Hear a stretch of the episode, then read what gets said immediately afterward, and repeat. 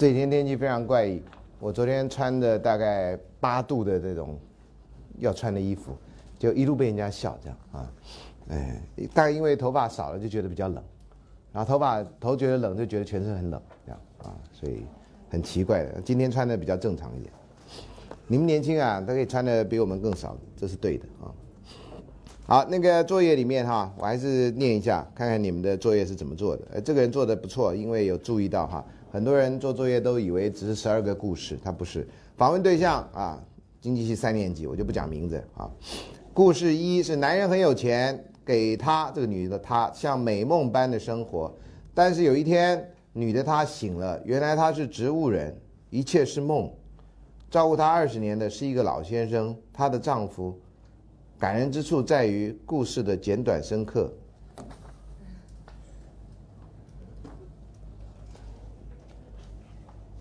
感人之处竟然是故事简短深刻，同学你你你也太奇怪这样啊！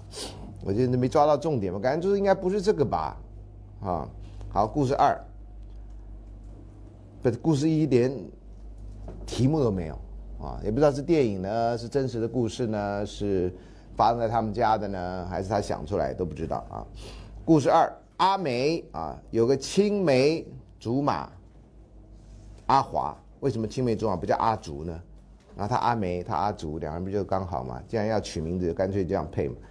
后来这个女的她就是阿梅，不愿意当小镇姑娘，阿华呢就唱小镇姑娘的吉他送别她去发展。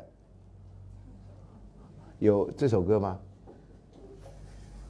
啊，好，到了上海，哟，上海呢，这可能她嫁给这个阿梅，就嫁给了富商他。永远想着在台湾的他，这这故事假的故事啊。后来离婚了，这个他阿梅回到小镇，小镇上的扣扣声，原来是一个化缘和尚，那个唱吉他的男孩，啊，所以各位不要唱太好的歌，免得到时候你就转业转到那一行去。啊，感人之处，我觉得同学的感人之处都好特别，在于世俗皆空，落叶归根的朴实感触。同学，你上什么课？你知不知道吗？啊，世界宗教概论吗？什么之类的？好，你前面的感人就是在故事简短深刻。你以为在写小说写作吗？好，看他第三个故事，故事三就在他生日的前夕，这个她是女的她。我约她，女的她，在市民广场见面。希望那天不是过，不是那个除夕啊。女的她一身雪白，白上衣白裙子，同学一身雪白就这个意思啊。你还在你写小说写作前没写好，一身雪白，白上衣白裙子，连皮肤也白皙透明，漂亮极了。如果眼球也白，那就是白内障啊！那请大家注意啊，老师有一阵子也很白啊。那假如脑子很白，那叫白，好，不能再讲下去，这这笑话不太好啊。好，收回。漂亮极了，看着他悄悄走来，我举手向天空做了暗号。这暗号怎么做呢？好，接着只听到广场四周接连传出砰砰的声响。就在女的她不知情的不知所以的情况下，天空慢慢出现无数无数的小雪花，缓缓柔柔的飘下，啊，下雪了，有一个日剧就是这样子啊，所以我就学到一句日文叫 “Yukida”，啊，下雪了叫啊，他轻轻地捧着落下的白雪，目瞪口呆地看着，其实那不是真的雪。同学，我们在台湾，我们都知道那不是真的雪啊。如果是真的雪，那就是明天过后啊，那个叫逃命比较快啊。那不是真的雪，而是一粒粒小宝丽绒球，非常不环保。我搔搔头，不好意思的说：“对不起，我没有钱，没办法出去，没办法带你去看真的雪。你请那个宝丽龙，那个那要花不少钱吧？啊。”然后他的眼中闪着泪光，一句话也没有说。接着，我从身后拿出一颗大大的雪球，藏得住吗？真是，这都完全没有概念。你要有有点有点现实感啊！藏着一颗大大的雪球，跪在地上献给他。他又惊又喜地打开雪球，里头是他最喜欢的奶油口味车轮饼，真是没钱啊！接着说出一句很不浪漫的话：“生日快乐，你愿不愿意跟我一起清扫这些雪堆呢？” 好，他他有感人感人之处在于男孩子人穷志不穷的深情，还有爱护环境的深情，你可以这样讲，对不对啊？好，这是他大概想出来的故事吧？啊，好，这是第一个，第二个是法律三啊。那天下午，哎，等一下，他都这样做作业啊？啊，后面有人显然懂啊，好。哎，我不是要你们讲历史故事吗？这这些人是都没名字啊啊！历史上的小人物的。故事四，那天下午，我朋友一个人坐在校园的角落，他听到有人说：“嗨，你好，我可以进来坐坐吗？”坐在校园的角落要进来坐坐是怎么一回事？我们学校有围墙吗？好，于是他遇见了女孩，好，就这样他们聊了起来。突然，女孩站起身来，指着他背说：“我知道你的背为什么弯弯的。”他蹲下来，轻轻附在我耳朵旁。你的背弯弯的，是因为你偷偷装了一双天使的翅膀哦。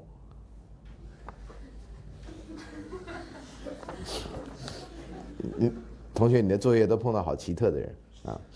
好，我愣住了。从那天起，我开始学会喜欢自己，因为我有一双天使的翅膀，还有一个像天使般善良的你。感人之处，哎呦，这是你写的还是啊？感人之处在于女孩无视男孩的残缺，依然给予无限的温暖。哦哦，好，感人之处我了解，不了解请举手。都了解，你看你们的悟性比我还高啊！我刚开始真的以为是天使啊，不有个广告吗？就那小孩长了一个翅像翅膀一样的，然后就这么游泳干嘛？大家都歧视他。那个广告我到现在都没看懂这样。啊，如果有同学看懂，那下课可以告诉我啊。故事五，女孩会在男孩的安全帽上轻轻敲三下，那么男孩就知道女孩是在说我爱你。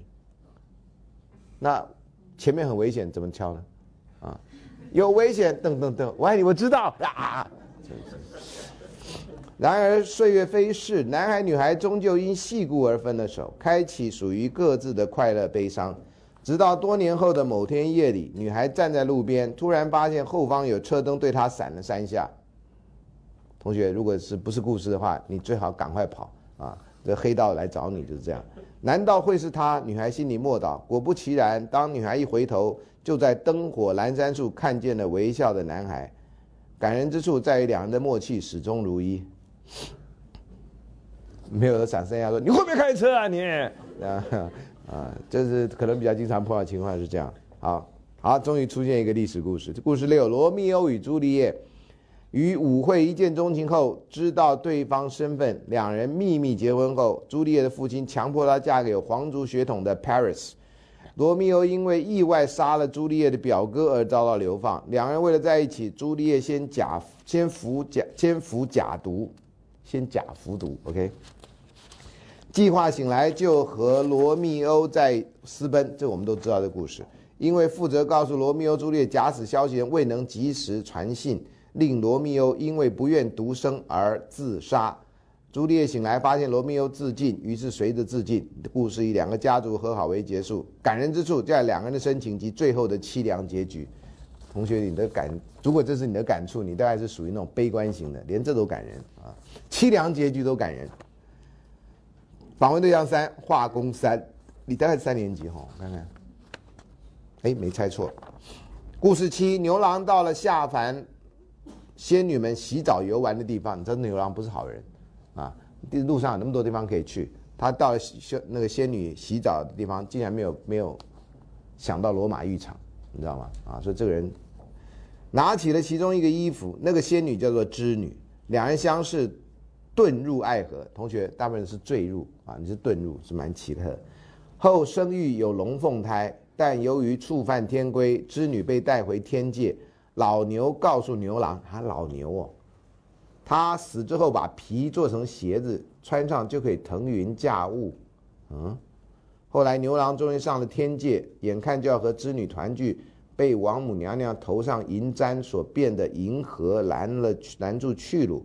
天上的喜鹊被他们的爱情感动了，化作鹊桥，牛郎织女终于团聚。王母娘娘有些动容，后命每年农历七月初七，两人可以在鹊桥相会。感人之处在牛郎织女双方的深情。好，这虽然讲的有点平淡。第故事八，祝英台女扮男装到杭州游学，呃，传说是杭州啦，后来发现中国大陆很多地方为了抢观光，都说有梁祝游学处，所以他们两个显然常常被人家开除，然后到到处念书这样啊，不然怎么可能呢？到处念书，对不对？啊，到处游学，途中遇到从会稽来的同学梁山伯，两人便相接同行。呃，我们会教到这个故事啊，这故事没有告诉你他们是从哪来，怎么认识的，没有啊。同窗三年，感情深厚。梁山伯始终不知祝英台是女儿身，你认为是这样子的吗？啊，好。后来祝英台中断学业，返回家乡，为什么呢？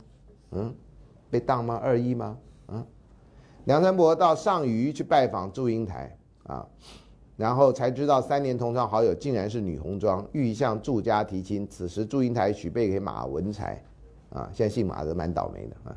之后，梁山伯在锦县当县令，郁过度郁闷而过世。啊，祝英台出嫁时经过梁山伯坟墓，突然狂风大起，阻碍迎亲队伍的前进。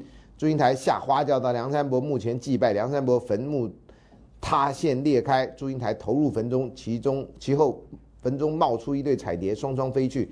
感人之处在于故事结尾的神话性点缀，预示两人下辈子还是会依然在一起。反正我会教到这故事，我就不要在现在多说了，这样说了到时候你就不来上课。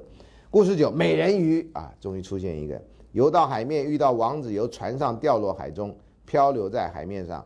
如果他还有一只老虎，他就演出另外一个故事啊，他便立即救那个王子。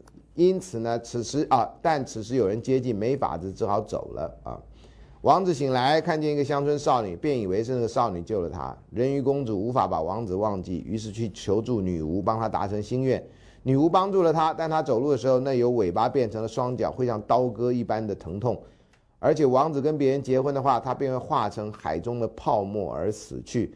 同时，亦要人鱼公主把美妙的声音送给他。人鱼公主虽然上岸见到王子，但王子不认得她。最后更与那位乡村少女结婚，人鱼公主只得回到海底，化成泡沫死去。感人之处在于不计一切的单恋以及凄凉的结局。同学，你好容易被各种情况的感人这样感动到。自己收集的十睡美人，睡美人是一个皇后所生下的孩子，皇后非常的高兴，邀请了人类跟仙子族的各方好友前来盛宴，却没有邀请邪恶的女巫。此事被心怀妒忌跟愤恨的女巫知悉，便不请自来。以公主会被纺织机的纺锤刺破手指而丧命的诅咒作为礼物，幸而紫丁香仙子未献上祝福，她把女巫的毒咒缓解，使公主不会死掉。你不是搞来搞去都是仙人那边乱搞吗？这叫仙人跳，懂吗？啊，是 人活得好好的，就那仙人来搞鬼，你没请他，他生气了，就这样，然后你就倒霉了。那公主呢？人会沉睡，直到有一天真心爱慕公主的人前来献上亲吻，公主才会醒过来。所以外国人搞接吻嘛，一天到晚接吻，就希望人家醒过来这样啊。所以分手的时候，也许你要吻他一下啊，说你醒醒吧，我们俩是不适合的么，这样。啊，他一吻啊，真的，我醒过来了啊。为什么有人拍这种接吻分手的故事呢？好吧，那我去拍我的微电影哈。嗯，我觉得这故事蛮有趣的。国王下令禁止用纺锤，然而公主十五六岁那年，正好在一座古塔中碰到了正在用纺锤。纺锤纺线的老婆子，公主一挨着纺锤便倒在地上，诅咒成真。公主一直在林中沉睡，室中的蔓藤荆条变成了公主睡床的帘帐。年复一年的过去，直到有一天，年轻的王子路过，这姐弟恋哈，嗯，年轻兑现了仙子的祝福，把公主吻醒。有一个笑话。是说，因为王子口臭这样啊，所以千年口臭就把他给呃，就就就就臭醒了这样啊。这个可以拍广告啊，你就可以说啊，吃一粒什么什么个什么清香的什么糖这样啊。致使王子公主就过着幸福的快乐生活，感人就在圆满的结局，历久弥新。好，还有吗？哎，故事十一：从前有一个长得非常漂亮的女孩，她有一位恶毒的继母跟两位心地不好的姐姐。真是，唉，她经常受到继母跟两个姐姐欺负，被逼着做粗重的工作，经常弄得满身是灰尘，所以被戏称为“陈姑娘”吗？灰姑娘。有一天，城里的王子举行舞会，邀请全城女孩出席，但继母跟两个姐姐不让灰姑娘出席，还要她做很多工作，让她失望。这时候，有位仙女出现，帮她摇身一变，变成高贵的千金小姐，并将老鼠变成马夫，南瓜变成马车，又变成一套漂亮的衣服和一双玻璃鞋给灰姑娘穿上。灰姑娘很开心，赶往前，赶快前往皇宫参加舞会。仙女在她出发前提醒她，不可逗留到午夜十二点。十二点以后，魔法会自动解除。灰姑娘答应了，出席了舞会。王子一看到她，便被她迷住了，立刻邀她共舞。欢乐时光过得很快，眼看就到午夜十二时了。灰姑娘不得已马上离开，在这窗户中留下一只水晶鞋。王子很伤心，就派大臣全国探访，找出能穿上这只水晶鞋的女孩。尽管有后母跟姐姐阻碍，大臣仍成功找到灰姑娘。王子很开心，便向灰姑娘求婚，灰姑娘也答应，然后两人从此过着快乐幸福的生活。感人之处在灰姑娘的曲折经历以及王子的执着啊！你都没讲那双鞋啊，那双鞋 size 很特别，不然的话，全国一定有很多女的可以穿那双鞋，对不对啊？所以灰姑娘的一定的脚有特高人之处。故事十二。一对一直想要怀有夫孩子的夫妻住在一个巫婆所拥有被围墙所围起来的花园旁边。有一天，怀孕的妻子注意到隔壁花园里种了一个莴苣，妻子便极度渴望能够吃到这些莴苣，于是丈夫便连续两个夜晚爬进巫婆的花园里为妻子摘了一些。第三个晚上，丈夫偷莴苣以后，正要爬墙回家，巫婆出现并指责丈夫的偷窃行为。被发现的丈夫便便苦苦哀求巫婆原谅，巫婆同意宽恕丈夫的行为，并允许给他们一些莴苣，但条件是他妻子生产后必须将刚出生的孩子交给巫婆。知道这故事的举手。我到现在我哟真的，哎好，其他同学没举手没关系，我也不知道什么故事啊，莴苣女的故事嘛，好，然后呢？这个条件啊，生下对对对，丈夫无奈的答应了。不久以后，妻子生下一个女婴，巫婆也随即出现抱走女婴。女婴后来被命名为长发姑娘。你好歹要把那长发事情写的讲那么多，就是莴苣不是吗？啊，长发姑娘，长发姑娘会坐在窗边，沿着窗子放下她的金色头发啊。巫婆便沿着绑着钩子的长发爬上塔来。王子后来就用同样的方法，让长发姑娘垂下她的头发，进入塔里认识了长发姑娘。长发姑娘和王子一开始，开始计划要逃出高塔，在计划即将完成之前，长发姑娘不小心让巫婆发现他们的计划，嗯，就没了。感人之处，在王子跟姑娘终于突破障碍，破镜重圆。就这样，好吧？我看过卡通片的片段。所以完全不知道这是什么故事。好，啊，天哪，哇哦，这比较特别。第一个他写我，我就他自己啊。第一个故事叫《白夜行》，白天夜里行走路。虽然这本悬疑推理的小说，但两个主角呢，雪穗跟亮司之间的爱情。无疑是本书的重要骨干，不然呢？配角的是骨干吗？啊，有时候你这讲话是叫做同语反复啊。好，呃，埋藏虽深，但却支持全书的情剧情血肉。他们两人爱情藏得很深，从未对人诉说什么，也没有相互吐露，但永远在骨髓之中流淌不息。同学，骨髓不太能流淌吧？这血液会流淌，骨髓流淌，你可能要去看医生啊。白夜行不止在批评社会问题，也没有不是在批评社会问题，也没有高超的犯案技巧。我认为东野圭吾所要表达的一种爱情的极致表现。为了你，我可以付出一切，已经不晓得成为多少小说连续剧台词。但在白夜行里面，他们没有说出口，却无时不刻在无时无刻不在实践这句话。哦，好，白夜行，蒙马特遗书啊。终于讲到我刚回来教书的时代，《邱妙金》书中的每一个字都是他的血，他的肉，如此真实、赤裸、毫不掩饰的呈现在我们面前。书页间充斥他无声的呐喊，无泪的痛哭。这本书是他的爱情，他的疯狂，他曾爱过的证明。他将他的心血淋淋掏出来，如同他死时身影般灿烂血红。哇哦，同学你的文笔不错，但是请不要忘掉，这故事里面有暴力在里面啊。请不要忘掉这一点。三，傲慢与偏见啊，主角女主角伊丽莎白对婚姻爱情的见解，类似现代女性对这两者的渴望，在此书成书的年代，可以说是超越当时的新潮思想。这两人之间的爱情之所以能有结果，最重要是伊丽莎白能改变她对达西的偏见，而达西也可以成为为了伊丽莎白放下他的脸面，两人互相帮助，遗忘先前的状作态。嗯，好，就这样。同学 A，地球万安演习，剧作家主角在失恋之后企图去封印爱情，在但在多方努力后仍然无法忘怀他的爱情。最后，他在路上偶遇他喜欢的人，他走上前，单方面的拥抱对方，没有去确认对方心意，而本剧就在此画下句点。这是个遗憾和希望并存的故事，剧情表现细腻，主角把自己的爱情小心翼翼、妥妥帖帖的藏起来，令人动容，是因为真实能感人的一出戏。有看过这出戏的请举手。没有，好。天工开物，栩栩如真。同上喜欢小心翼翼珍惜着自身感情的表现。那这个剧情就叫天工开物，栩栩如真。看过的请举手。哈，你们都不是被访问的对象哈。第三个叫邻座的怪同学。题目是这样，这是书名还是描述什么？喜欢书中角色很直接的面对自己的情感，即使心中有所疑惑，也不会逃避。如此直接利落是近年来少见的表现，大快人心。看过请举手。哎，这是什么？国中生看的吗？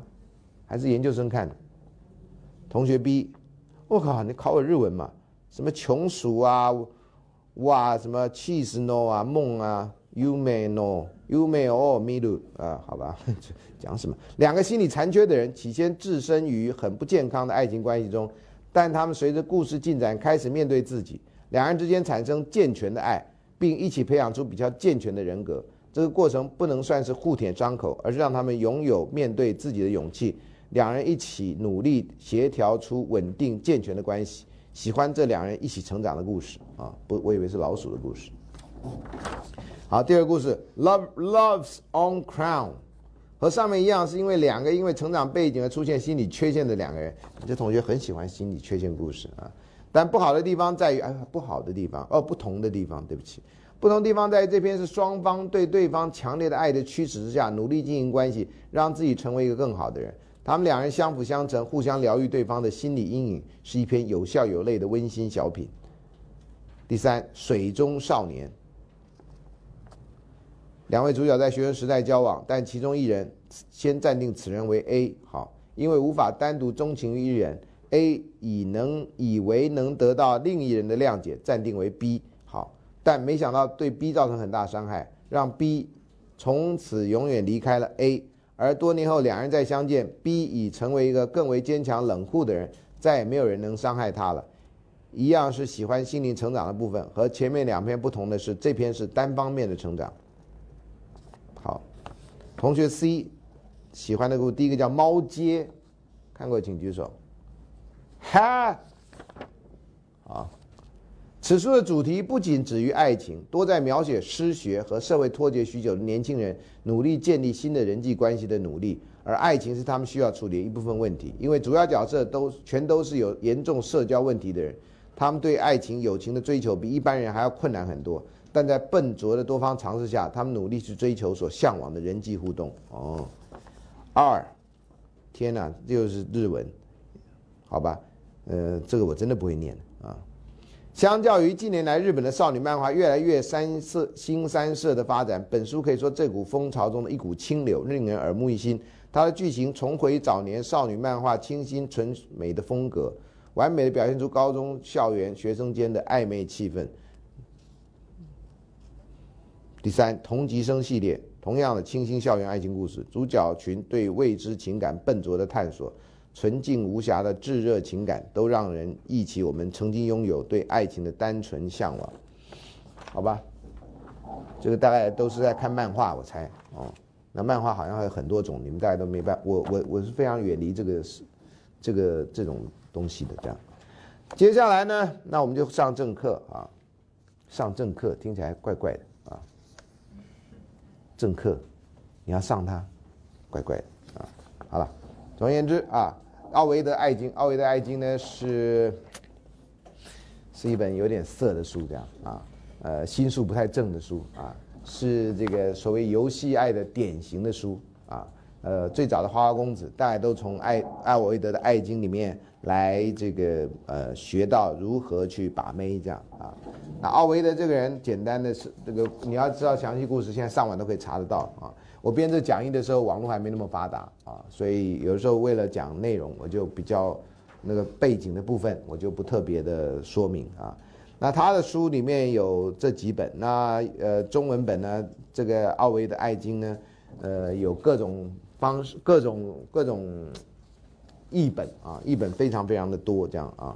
那他创作的目的是什么？在这《爱的技巧》这本书里面啊，他说，如果我们国中有谁不懂得爱的技巧，那么就请他来读这本诗作。这这原来是一个诗啊，但是大部分都是用散文来翻译啊。要把诗翻成另外一个语言的诗，是不很不容易的事情。然后呢，读后受到启发，他便会去爱了。所以在这里的意思就是，爱是需要学习的啊。凭着技巧扬帆扬帆荡桨，使船儿高速航行；凭着技巧驾驶车儿轻快前进。爱神也应该受技巧的支配。这是呃最早哈提出来爱情要重视技巧的这个呃书啊。呃，很多人后来呢都受到这个影响，希望呢在学习的时候。能够学到一些技巧啊，学到技巧的最明显的做法就是说，哎，你可不可以告诉我啊啊，谈恋爱啊，或者我要去跟我心爱的人表白有几个步骤啊？你最好告诉他有三个步骤或五个步骤啊，或是有所谓的 SOP 这样，那他就知道怎么做，好像爱情就会成功。那有的时候呢，像我啦或其他的人啊，谈感情的人，呃，一旦人家知道你是做这方面的人，就常常有人会来问你问题啊。像我因为有这个呃课程上网啊，那现在大陆也看得到啊，不是完整的啊，那他们就会写信来问一些问题，好像希望能够，我因为开这个课，好像我就能够解答所有的问题。虽然有些人当然只是想听听我的意见这样啊，那这个呢也是有的人呢在问问题的时候，他只希望知道一些技巧啊。这门课刚开始开的时候呢，也有些人认为谈恋爱呢根本就是技巧的问题嘛，你知道技巧对了就就就无往不利了嘛。那干嘛还开一门课呢？这个一场演讲就可以了啊。呃，我经常出去演讲的时候，有时候因为演讲只有两个小时，你要达到最大的效用，要引起听众的兴趣，最好的方式当然不是你讲对方听了啊。上课应该是比较完整的方式。那演讲呢，你就希望引起他兴趣，能够从这里开始，他会去注意这个问题，会去想办法解决这个问题，而不是给他一个答案就在现场就解决他的问题。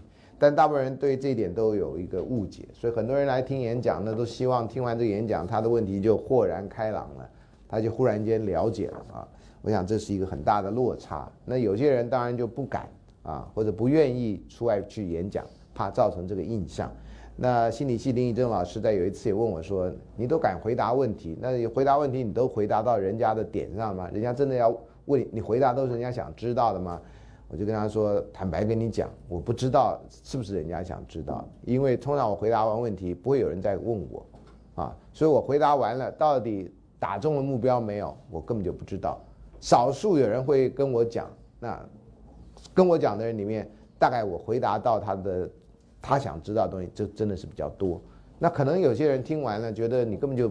不了解我，你讲的根本就不是我要知道答案，当然就不再跟我回复了。我说我真的没办法确认这样啊，呃，这真的很难的事情啊。我想呃，任何人都一样，所以呃，有时候有些人就很大胆的或者很很高期待的认为我可以解决他的问题，我都觉得压力很大这样啊，压力很大啊，呃，而且呢，好像大家现在都不流行问问题了啊，所以我这这学期我连问题箱都撤了这样啊。本来是摆一个问题像，上学期没几个人问问题，那就算啊。好，就回到这里来啊。所以这本书啊是讲的是爱情的技巧，这讲得很清楚。那第一卷他就要计划啊，你一定要计划啊。那，《孙子兵法》也开始讲的时候说，你开始要打仗都要有计划。你计划怎么打仗，然后你要计划会赢，打这场仗才是有意义的。谈恋爱呢，对某些人也是一样，有些人呢都用这种很世俗的观点。认为我要是去喜欢一个人，然后最后他也喜欢我了，这就是所谓的成功，啊，我一直不是这样认为啊。假如是这样的成功，那我们成功的人实在太少了啊。我一直认为，只要你真心的发现自己喜欢一个人，你勇敢的去表达自己的情感，那对方万一接受你，你跟他在一起；你万一不接受你，你也勇敢的接受这个残酷的事实。那我觉得这才叫成功啊！作为一个人，勇敢的表达自己的想法啊，然后没有没有欺骗，我觉得这是比较重要。太多电影里面都教你欺骗啊，很多欺骗呢，有些是不好意思，人家喜欢你，你不知道怎么办，因为你真的没那么喜欢他啊。一种是这种状况，一个是人家喜欢你，你根本就不喜欢他，但是呢，你又觉得不好意思伤他的心啊，所以你就没有给一个答案，这也是一种啊一种方式。另外，有人喜欢你，然后你就就悍然拒绝，那态度的问题，有时候真的伤到人家心。所以不管怎么样呢，我觉得怎么样有一个比较比较好的表达方式，到现在为止哈，呃，很多人还在寻找之中，这样啊。所以你要计划呀，回到这，你呀，第一次迎接战斗的新兵，首先要着意找好你爱的对象，你到底要爱什么样的人啊？你有没有一个想法？大部分人都会受到，尤其我们现代人，会受到这个从小到大的这个呃通俗文化的影响啊。我们会在脑海中啊，还没有真的人还没出现的时候，我们会塑造一个理想的形象，认为我们喜要喜欢什么样的人这样啊啊。所以呢，他说你要找好你爱的对象啊，然后呢，努力去打听你有喜欢少女的芳心。最后呢，让那份爱情长久持续下去。所以他这边有讲到三个步骤啊，你要有个对象，然后你要怎么去打动他，还有你怎么持续下去啊。那这假定一步会带着一步，会带着一步，没有说你有找到你喜欢对象，但你喜欢对象不喜欢你，然后他说了，他这辈子不可能会喜欢你，全天下的什么人，男人或女人都死光了，他不会喜欢你，这样啊，嗯，那你就很难了啊。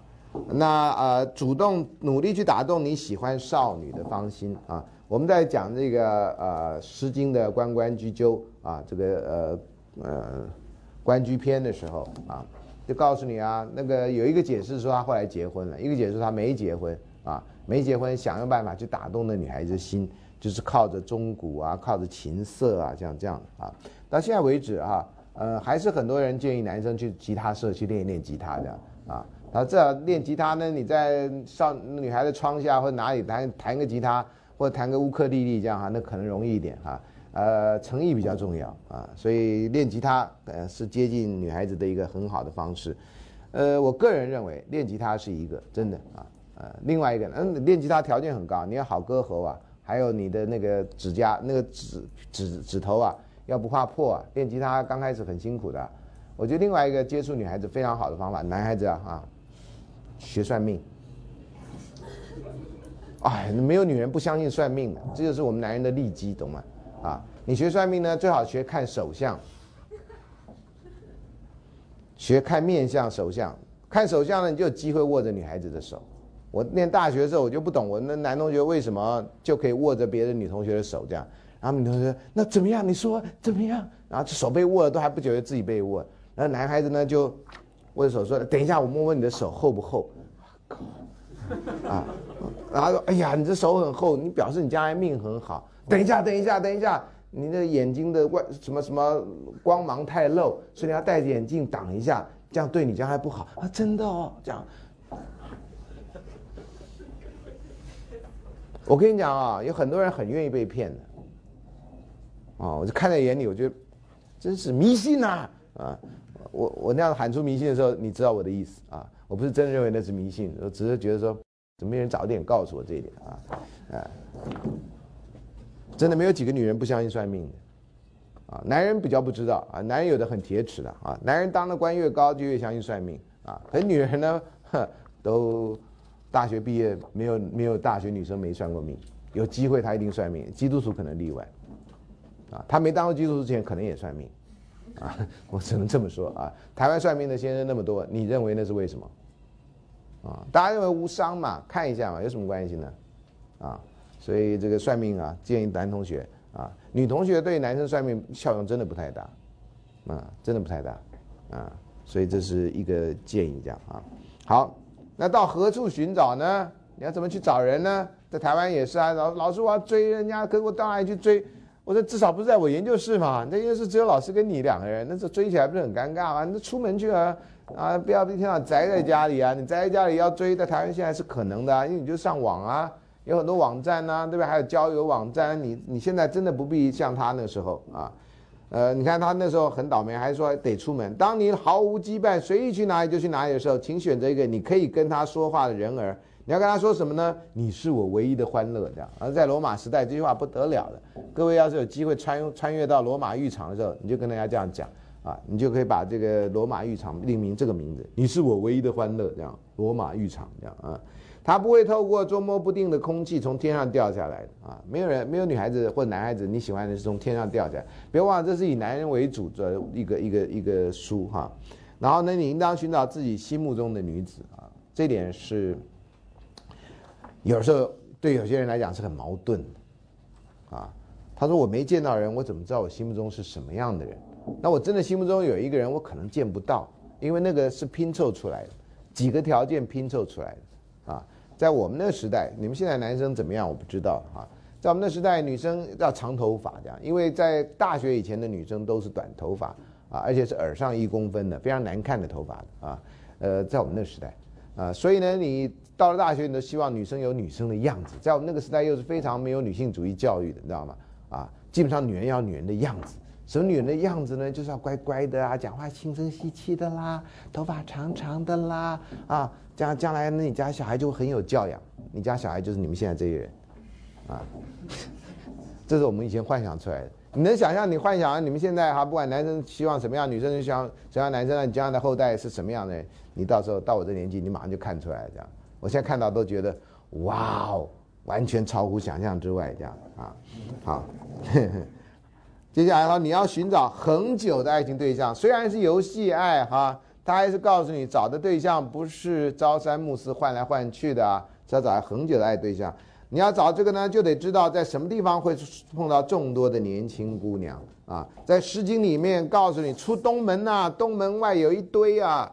啊，美女如云呐，《诗经》就有了，这都一样，古今中外都有。哪里是女人会聚集的地方？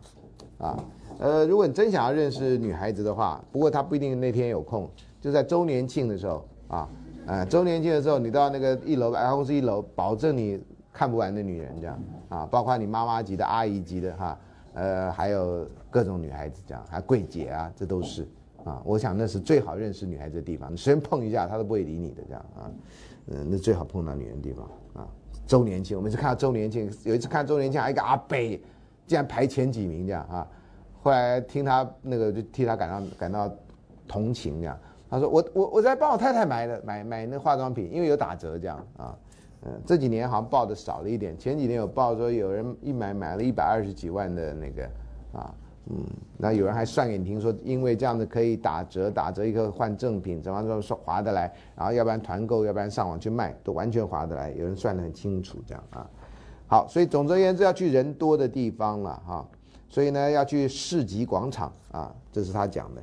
一百八十五页呢，要去剧场，因为女人的时候呢，晚上没地方去啊啊，那大概要去的地方就是去这个剧场啊，剧场的阶梯座位啊。然后呃，他在那里呢，你会找到你爱的人儿，能与其调情的女子，一日之交的对象，或者长久相伴的有女那个爱人啊。你们现在大概就去夜店了，这个大概都是从古到今大概万变不离其宗的啊。就大家可以借着酒精的力量，或借着很不幸的，先借着毒品的力量，可以放松自己。然后有人放松到后来连命都没有啊。好，那我看妇女呢也一样，各个浓妆艳抹，花枝招展，都涌向民众群集的戏场啊。在台湾的话，你还有一个地方可以去，就是夜市。台湾的夜市真的是，呃，其实我最近看这些旅游节目哈，好像不是第一世界国家，不是第二世界国家，中南美啊、中南半岛啊，好像都有夜市啊，啊。那些呃一等国家的人，最因为生活太有秩序了，就非常无聊。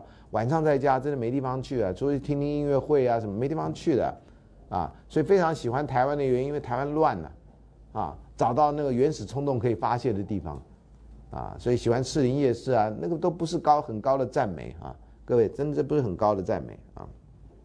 所以台湾一直觉得自己我们台湾的文化最强烈、最强的，现在推销出去就是台湾的小吃，这样啊，把我们人家最不是很高赞美的变成是我们最强项，我觉得有点可惜，这样啊。好，花枝招展哈。然后呃，对于贞洁的羞耻观念，这是个危险的地方啊。呃，这个从古到今都没改变过啊，都没改变过，都一直有这样的地方。所以有些人要去占女生的便宜，这是一个很好的地方；有些女生要被人家占便宜，这也是很好的地方啊。那竞技场也是啦哈，他竞技场上呢观众甚多啊，呃，你不用做手势呢就来透露你的秘密，你表示同意连头都点头都不必要啊，你就坐到你喜欢的他的身边，谁也不会来阻止你，靠近他贴得越近越好，无论他乐意与否，地方所限，令人不得不相互紧靠。正是这样的位置安排，使那美人儿只好任你触碰，呃。这是罗马可以啊！你现在这样做的话，马上就会到性骚扰的，不是边缘了，马上就就进入性骚扰程序这样啊。呃，有些人就很喜欢坐电车的时候去挤人家、撞人家这样啊，这都是电车痴汉会做的事情，这都是性骚扰的范围了啊。呃，各位千万不要做这种事啊！啊好，如果偶尔有一点尘埃或到你的美人的胸前，你便用手指轻轻的拂掉它。同学不要做，不要做，不要做啊！这个这家伙做这些事情都非常危险的哈，然后呢，如果没有尘埃，也可以去佛身的不存在之物，这样啊，这都是不对的事情哈。凡事都可以成为你殷勤的借口，这样啊，你看这就是教人做坏事嘛啊。同学，我就告诉你了哈，这是不能做的事情啊。呃，他让你做，除非你是罗马人，罗马人还没这一套，现在台湾人都不行了这样。另外呢，叫奥古斯都的海战剧啊，那时候大家没有这种。他说：“你去看这个剧，然后你就发现这一大群中会找到一个心爱的对象啊。”他说：“多少男人，几多男人，这讲起来像广东话，对不对啊？几多男人为了某一个外国女子而感受到爱情的折磨啊？那这个剧里面都会有这样的事情。呃，有一种理论哈，认为你要是跟怎么样表现你的男子气概啊，呃，表现男子气概的场合，常常可以吸引那个女性的注意啊。这从男性立场来讲。”所以在一九七零年代左右吧，加拿大的心理学家就在测验做一个实验，就是过过那个吊桥跟这过平坦桥的实验。他认为过吊桥呢，你心中会这样坦荡荡的哈，你的身呃身体会有一些呃呃这种分泌的变化。所以呢，过完吊桥以后呢，你碰到的人呢，你就很容易对他产生情感。这样，他们就请了一个他们认为长得比较漂亮的研究者。就问说啊，你对过吊桥什么看法呀？啊，我这是我我的那个呃电话号码，如果你想问我们研究成果，你会请你打电话给我。他们这样做，然后发现呢，这个比较漂亮的女孩子站在吊桥那边接到电话会比较多。那你过那个一般的那个桥过完以后，同样一个人啊，或者不同的人，你那个没都没人什么打电话来问你这样，啊，所以这个这个实验做的蛮差的，坦白讲。但是呢，走吊桥这一点会让你情绪比较起伏的。这一点呢，基本上是有抓到一些重点，所以为什么他通常要你们要去办联谊的时候到到外面，然后有一点点刺激性，好，就是这样的呢，增加你情绪上面的一个转移，这样你情绪高一点，很容易就转移到那啊，比如说去爬山，然后忽然间啊不生体力啊，那个男生就来扶你这样啊，就开始两个人就光明正大有一点肌肤之亲，然后就会产生好感，因为你觉得好累，然后觉得他好殷勤这样啊。你平常不吃的泡面，可能那时候都是美味这样，啊，所以男女朋友啦，或者你看像现在人类的安排，你大概都要去约会。现在只是现在的约会基本上都已经非常文明了，没有什么危险性存在，所以你很难看得出他的殷勤与否。尤其现在的这个旅游的安排都住非常非常好的餐，那个那酒店啊，吃非常非常好的东西，你根本跟出门没什么太大的问差别，啊，如果你要去那种饥饿战争那种饥饿游戏那种地方。啊，你就会觉得生命的可贵啊，所以这个有的时候人家说怎么样让一对呃老夫老妻重燃这个爱情，重燃爱苗这样的哈，那一个办法就是去参加那种刻苦的活动，这样啊，基本上要命的活动，然后他们就会再次展现出对彼此的关怀，然后这样会把自己的感情搞起来。不要小看这个啊，你如果你这个设计的好一点的话。你可以办一个在台湾的山区办一个这种夫妻什么什么营队，这样保证让这个夫妻感情要濒临破裂的人，然后能够在经过了你的一周或一个月的训练以后，两人感情甜如蜜，这样就让他知道世界上只有你跟他两个人才能活下去，啊，你就让他到什么大雪山去啊，这里面有台湾黑熊哈，不要跟他打招呼哈，然后这边有毒蛇哈什么之类的，然后啊，然后两个人会吓得要死，然后就两人抱在一起，感情就好很多。进入一个危险的环境，啊，他们有时候就会想到当初的原点，这样啊。呃，这是有时候人家问我，我说真的极端来讲，真的是可以做这种事情的啊。你如果办一个某种程度可以受控制的自然外在环境的话，你可以借着外在环境的一些紧张，某种程度的紧张，可以提高这两个人之间彼此的这种互助合作。啊，这个不仅是爱情，你要促进团队合作或团体动力，这都是一个方法。啊，以前我们当兵的时候要分小组，然后要要过过好多关这样哈。那那也是啊，激发你的创意、想象力，怎么样过关？啊，但如果是情感关系，那就更浓烈。呃，所以现在呢，很多那种男女的交谊联谊活动都太斯文了，所以蹦不出火花来。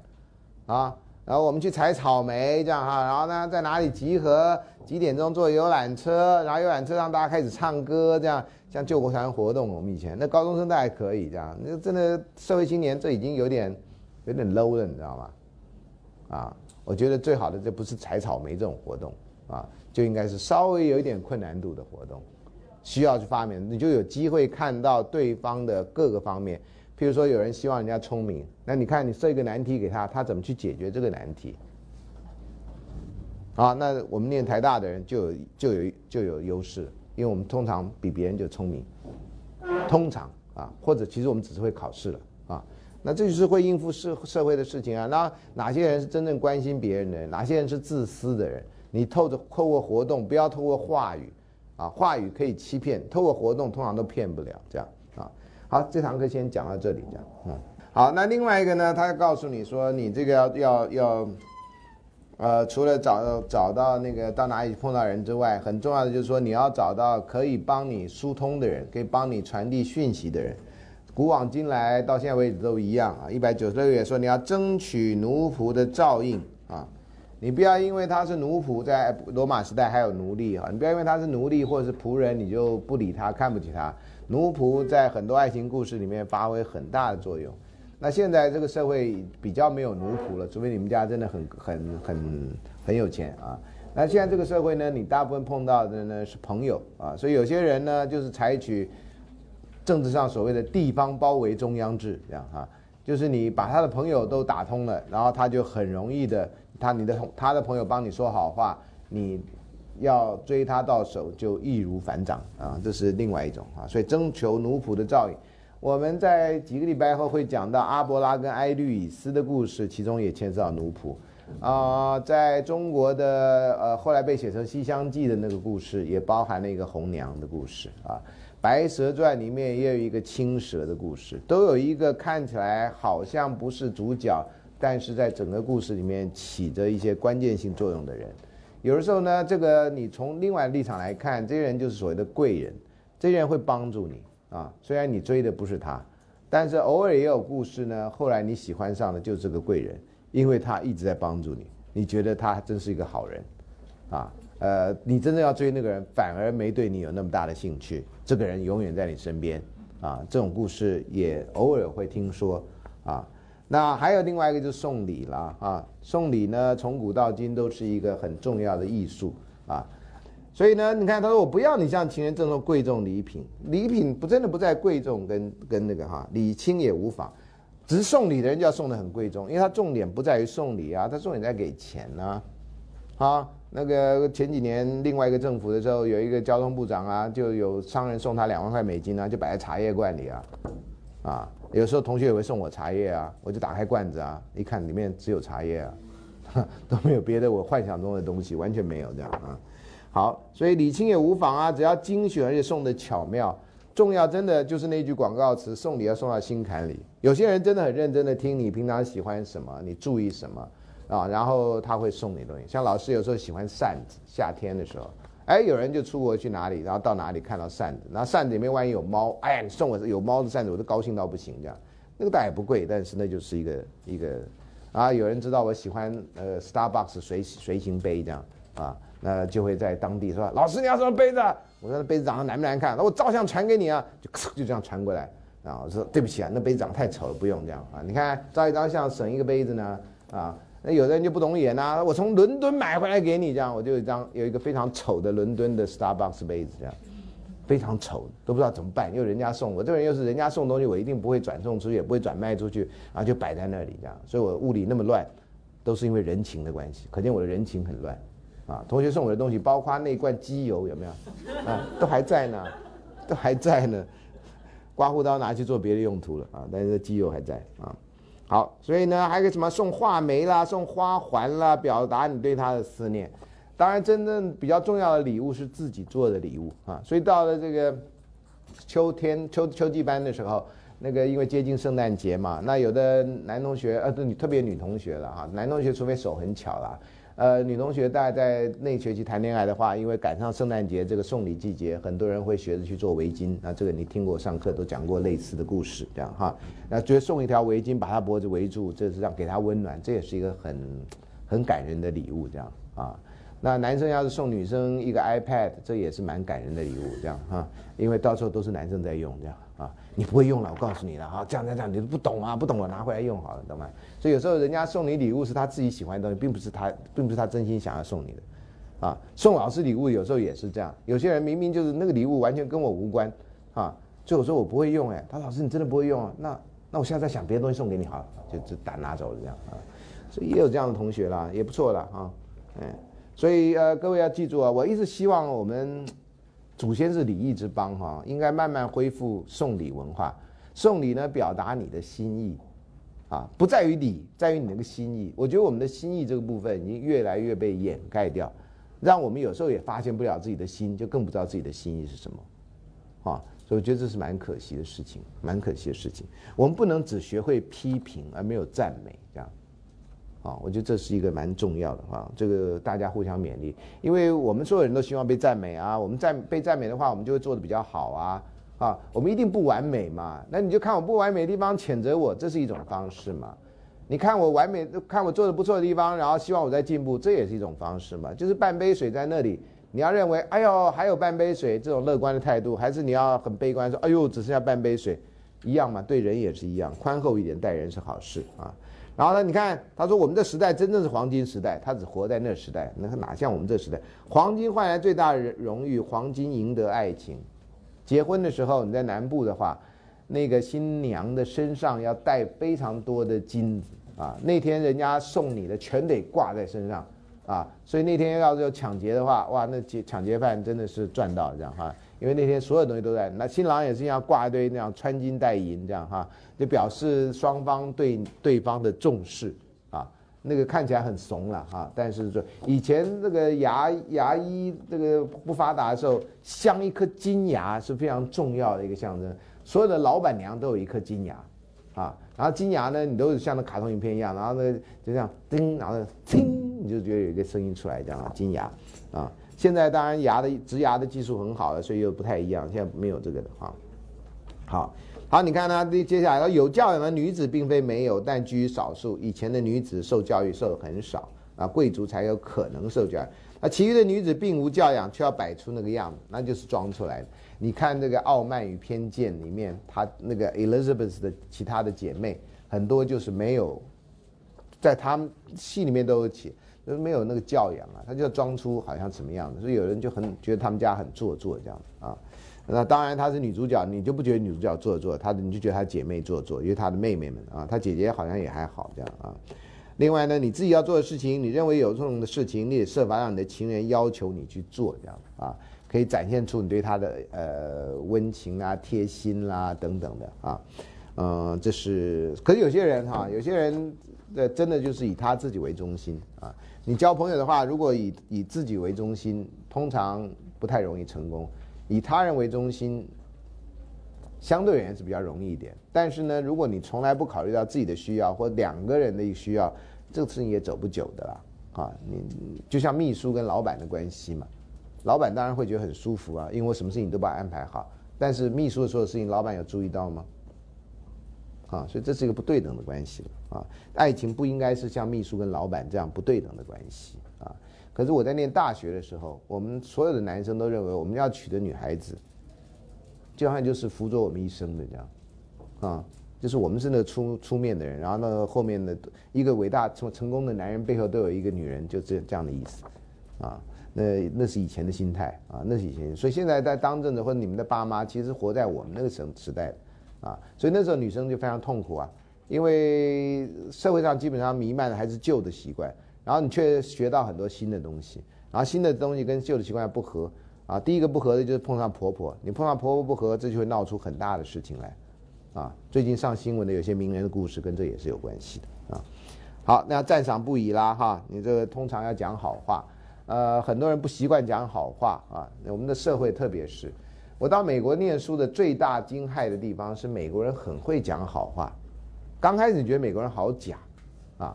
你问什么问题？这个怎么样做一件什么事情？老师说 “wonderful, excellent, you're so good, how is that possible? You're so smart, you're genius。”这样讲，来这一套，交学费多真的有差，这样啊。我在台湾就念那么久，也这个学校毕业的，功课也不差呀，也拿过书卷奖啊，就没老几个老师说过：“哎呀，孙中兴啊，你真是个天才学生啊！我教的书那么多年，将来就传给你啦什么的，没人这样讲啊。”哎，我到到美国念研究所，怎么这一天到晚听到这话？刚开始觉得假假的，后来发现老师都这样讲，啊，指正你的错误都非常的客气，啊，都都告诉，就像我们现在讲的话，你们现在听到的话，已经学到很多是我们那时代慢慢学的，什么？哎呀，同学啊，你还有进步的空间，这样。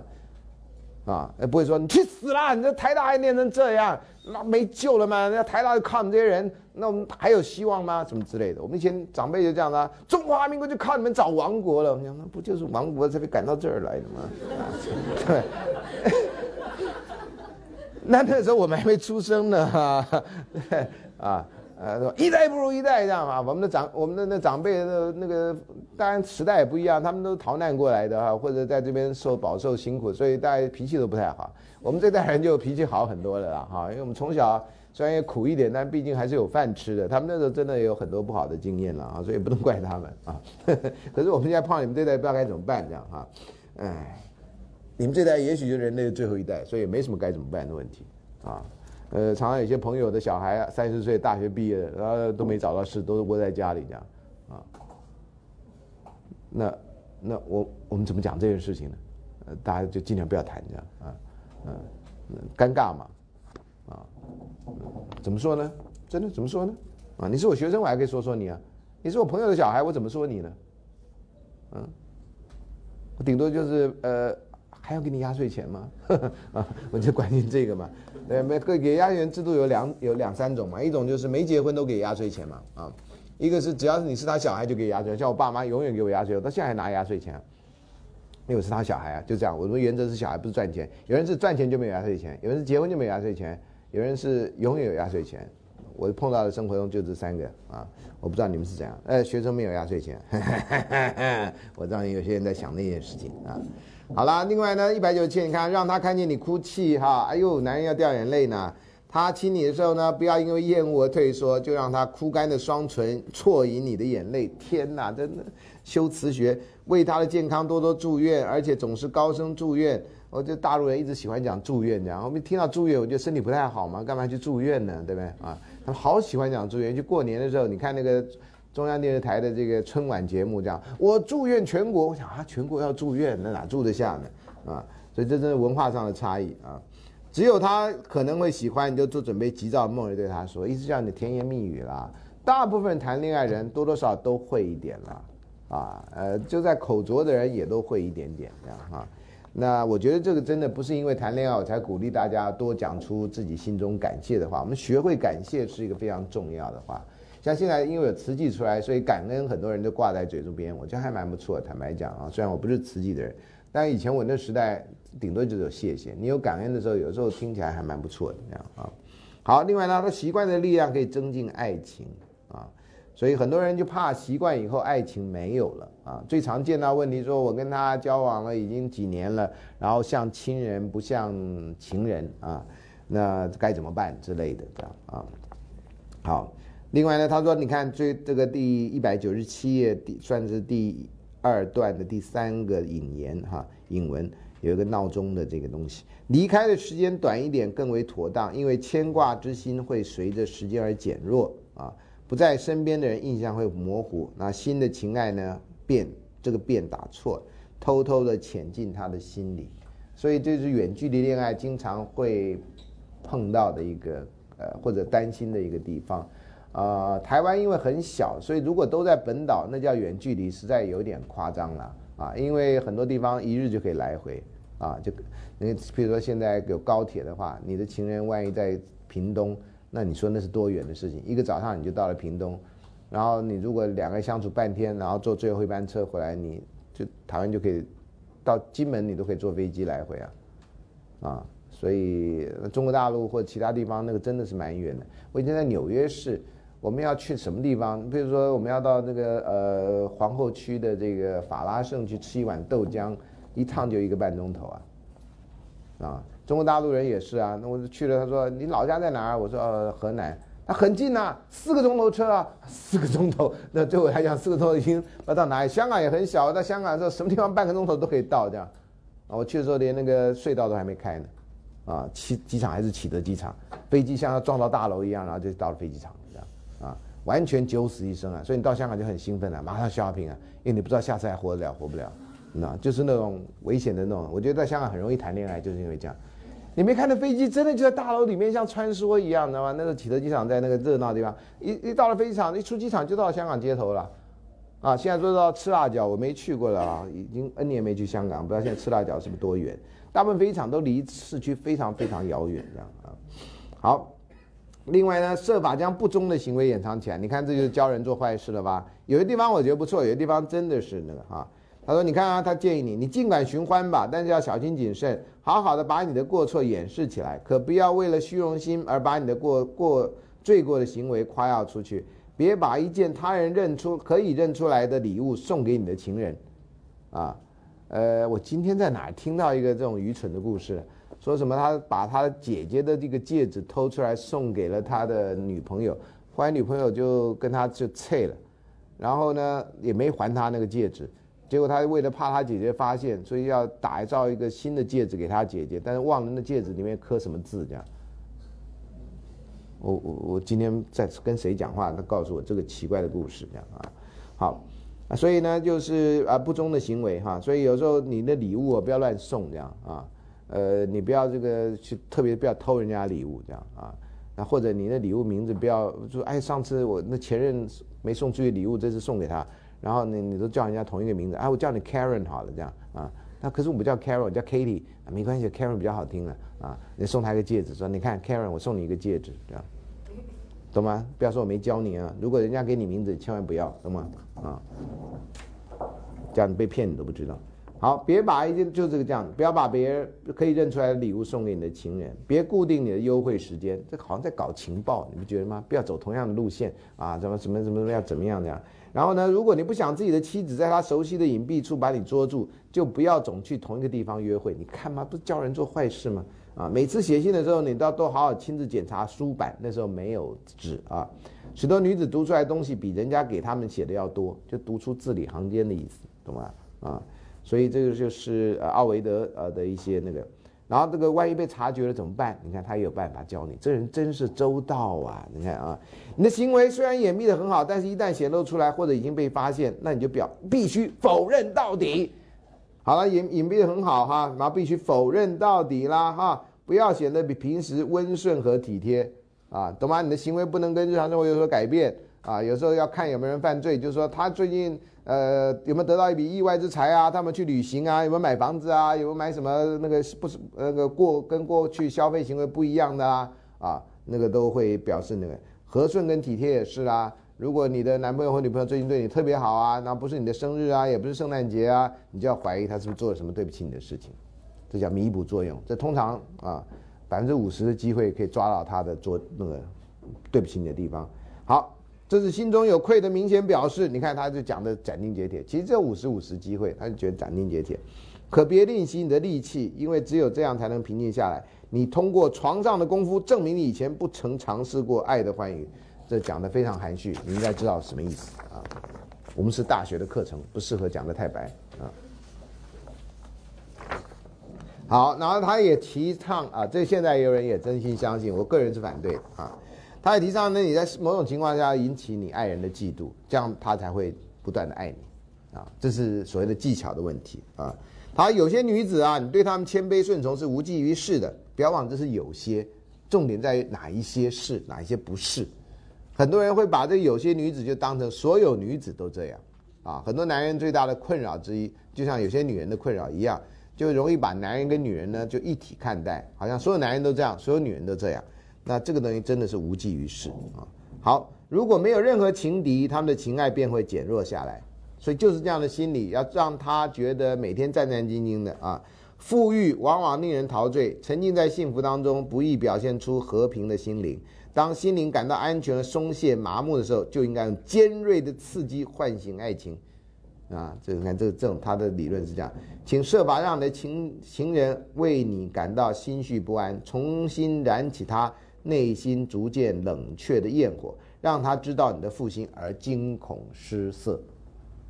但是现代女子呢，有人只要负心一次，她是零容忍政策，你只要负心一次，他就不会再开始；你只要打他一次，他就不会跟你来往，他就告一一三专线，啊。这古代女人但没有别的路，只希望那个自己的情人或丈夫能够回心转意。现在在社会上有些名人发生这种呃小三事件或者外遇事件，你看到也有人采取原谅政策，那有人就采取不容忍政策，啊，因为容忍到最后他还是故技重施，啊，这电新闻上每几乎一阵子都会有，你自己要考虑一下这样啊。好，那当他暴跳如雷的时候，当他似乎是。势不两立敌人的时候，你便请他到床上谈和，他便会柔顺起来。有些人就直接用这套，他认为呢，床头夫妻床尾和，不管再怎么那个，你可以在床上把它摆平。这是有些男性的啊，呃，给交代给另外男性说，只要你性能力够强，最后他讲什么都可以摆平。但是同学，这个你自己要好好考虑啊。我个人认为，应该不是这样的啊，在这个时代，特别是在这个时代。啊，好，另外呢，要认识自己，发扬自身的长处。那这个部分我又觉得是有点道理的啊。那阿波罗对我说啊，你呀，你这个叫人轻松自如去爱的导师啊，把你的弟子引到我的神殿中来吧，因为这里有一条铭文已经传到世界，这传到到处了，传到世界各个角落。他敦促每个人认识自己，唯有认识自我的人才会爱的聪明，才会这个爱的的的字打错了。才会量力而为啊！你要认识自己的能力在哪。譬如说，你不是那种心脏很强的人，不要去游乐园做那个奇怪的设施，那会死人的，不是吗？啊，你也不是呃，你有惧高症的人，千万不要为了要克服恐惧去跳那个 bungee jump，啊，那有时候也会死人的啊。呃，不必要证明自己的勇气，当然，除非你要改正了哈，那是另外一个问题。但是不行的话。你就要了解到自己的短处啊，然后尽量避开自己的短处，这样啊。那你们还年轻啦，你们还有学习的机会。老师这个年纪再学习真的是老狗了，你知道吗？啊，我们在连学一个外国语都很难了，这样啊。不要讲别的，二十五岁之前，我很年轻的时候就学到有科学根据的。二十五岁之前，你学什么东西都很快，记忆力很强。二十五岁之后，你学什么东西就慢慢缓减缓下来，啊。所以希望你了解一下，你希望你在二十五岁以前学到什么？你人生很重要的东西，要趁那个机会啊。好，然后呢，要你啊，天生一副好容颜的，就应该让人家欣赏的够啊。所以你长得漂亮，皮肤很好，就要继续保养啊。像是当初那个我的教室里面那些美妆社的同学对我的建议，这样我讲过这个故事吧？啊，有人听过？没人听过？没听过？我可以再讲一遍。对不起啊，你就得忍耐一下啊。上我课上太多的痛苦就这样啊，因为故事会不断重复。我有一次呢，在很早的时候啊，我们因为我们那时候女生都不化妆嘛，都都是素颜嘛，那时候没有素颜这个字啊啊。然后有一次就说了，就忽然间看到女生开始化妆，说你们干嘛化妆呢？女同学，你们皮肤都很好啊，你们很年轻啊。化妆真的是没有必要的，我就这样非常苦口婆心的说，就有同学坐在那一区的这样哈，然后那群人本来自己自己在上课，你知道吗？就完全不理我在干嘛，就自己那边聊天。忽然间就这样转过头来说，就举手，我想先发问了这样哈啊，老师啊，你的观念是错误的啊，我的观念是错误的啊。他说老师，这个皮肤好就要继续保养下去，这样才能够好的比较久，不要像你一样到老的时候皮肤像你一样。我就忽然间被被。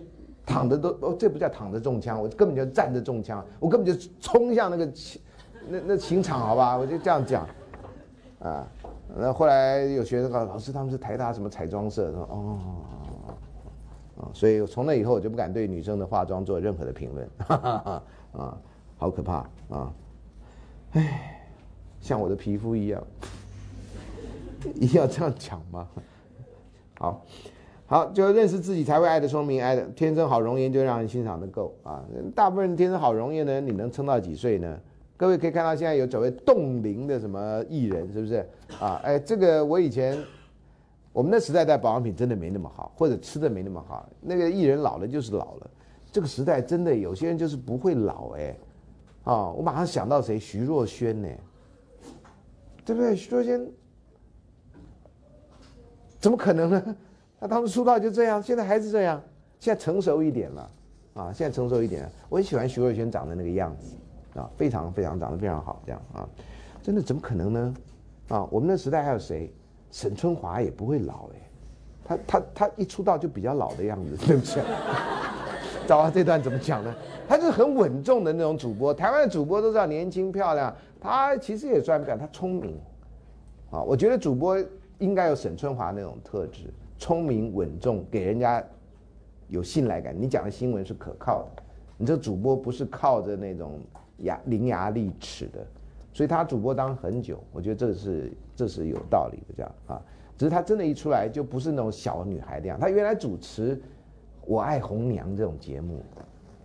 他就出去，因为大部分人进入演艺圈就开始主持，就开始赚钱了，就不会想到进修干嘛。他就想到这样，所以他后来就变主播，他并没有再回到我爱红娘的上面去啊。所以是在这条路上真的是蛮坚持，而且有很好表现的人，这样这段当然就可以留了嘛，对不对啊？有时候我就很害怕，我其实不是那坏的意思，你知道吗？我就是好的意思都摆在后面，但但我怕到时候人家就停了，这样就开始来骂我，就蛮麻烦的这样啊。我最近都很少看 Facebook 啊，哈，所以什么有人留言啊，干嘛我都不太知道到底留言留什么这样啊。嗯，各位如果真的要跟我谈，就下课来跟我讲一下，讲话比较快，你知道吗？啊，你要这么写 email 给我，然后引哦了半天，啊，很浪费时间的，同学，嗯，讲的比较快，嗯，好，然后避免呃，长得一身细致，这个细致的细打错了啊，细致嫩皮肤的就应该常常赤膊而卧。嗯，男人可以啦，女人不太好吧？哦，嗯，然后言谈动人的要避免阴郁的沉默啊，会唱歌的就唱歌，会饮酒就把杯啊。不过夸夸其谈的人不可以在日常生活进行朗诵，怪诞的诗人也不要在这谈话中朗诵自己的诗篇。还有呢，最重要的是五音不全的人千万不要老是喜欢唱歌，不知道为什么就很多人就喜欢唱歌，这是很奇怪的一个事情啊！明明唱的不好，他也要唱。好，谁爱的聪明，谁就可以得到胜利，谁就可以得到符合我们技巧所要求的东西。所以这个部分，呃，基本上是符合现代的价值的啊。好，他说快乐无多，忧愁不少，这就谈及说爱人的命运啊。可是这有分阶段的，我说过，在起憨期的时候，快乐是非常多的，而且非常纯粹的，那什么理由都不必讲的。不是因为他给你多少钱，不是因为他带你去什么样的餐厅，那就是因为你看到他，你看到他的笑容，你看到他的脸，你想到他的名字，那个快乐都是无可言喻的，啊，呃，可是后来这快乐就不见了，所以这是很神秘的事情，到现在为止啊，很神秘的事情。我一直我一直相信呢，这将来就发明一种药，就可以让你有谈恋爱的感觉，而且我相信在你们有生之年，你们可以看得到，我不一定看得到，你们一定可以看得到，啊，那那时候爱情是什么？就真的要经过考验。就像你们现在有人嗑药嘛，啊，嗑药当然是不对的啦，啊，但是嗑药所能引起那个作用，你知道那个药可以达到什么地步？如果那嗑药的情况跟某些人说讲，比如说像百优姐这种不不没有到那个非法药物的阶段，那那个可以让你的心情变好的话，那真的是一个人类很大的发明啊。那如果再往下面发展，没有太多副作用的时候，你看那个电影有演吗？那个。Bradley Cooper 那个电影，啊，他吃了药以后，忽然间变得，因为我们脑部只开发了几分之几嘛，他变得非常非常的聪明，那不是不可能的。如果将来我们要应付整个宇宙的问题，那现在的脑子绝对不够用，啊，我是那个 PC 第一代就开始用的人，啊，硬碟永远是三千多块，不管容量多大，啊，一个硬碟，我那时候才三百二十五、二十六 G 还多少 G，就是三千多块，到现在买一 T、三 T 都还是那个价钱。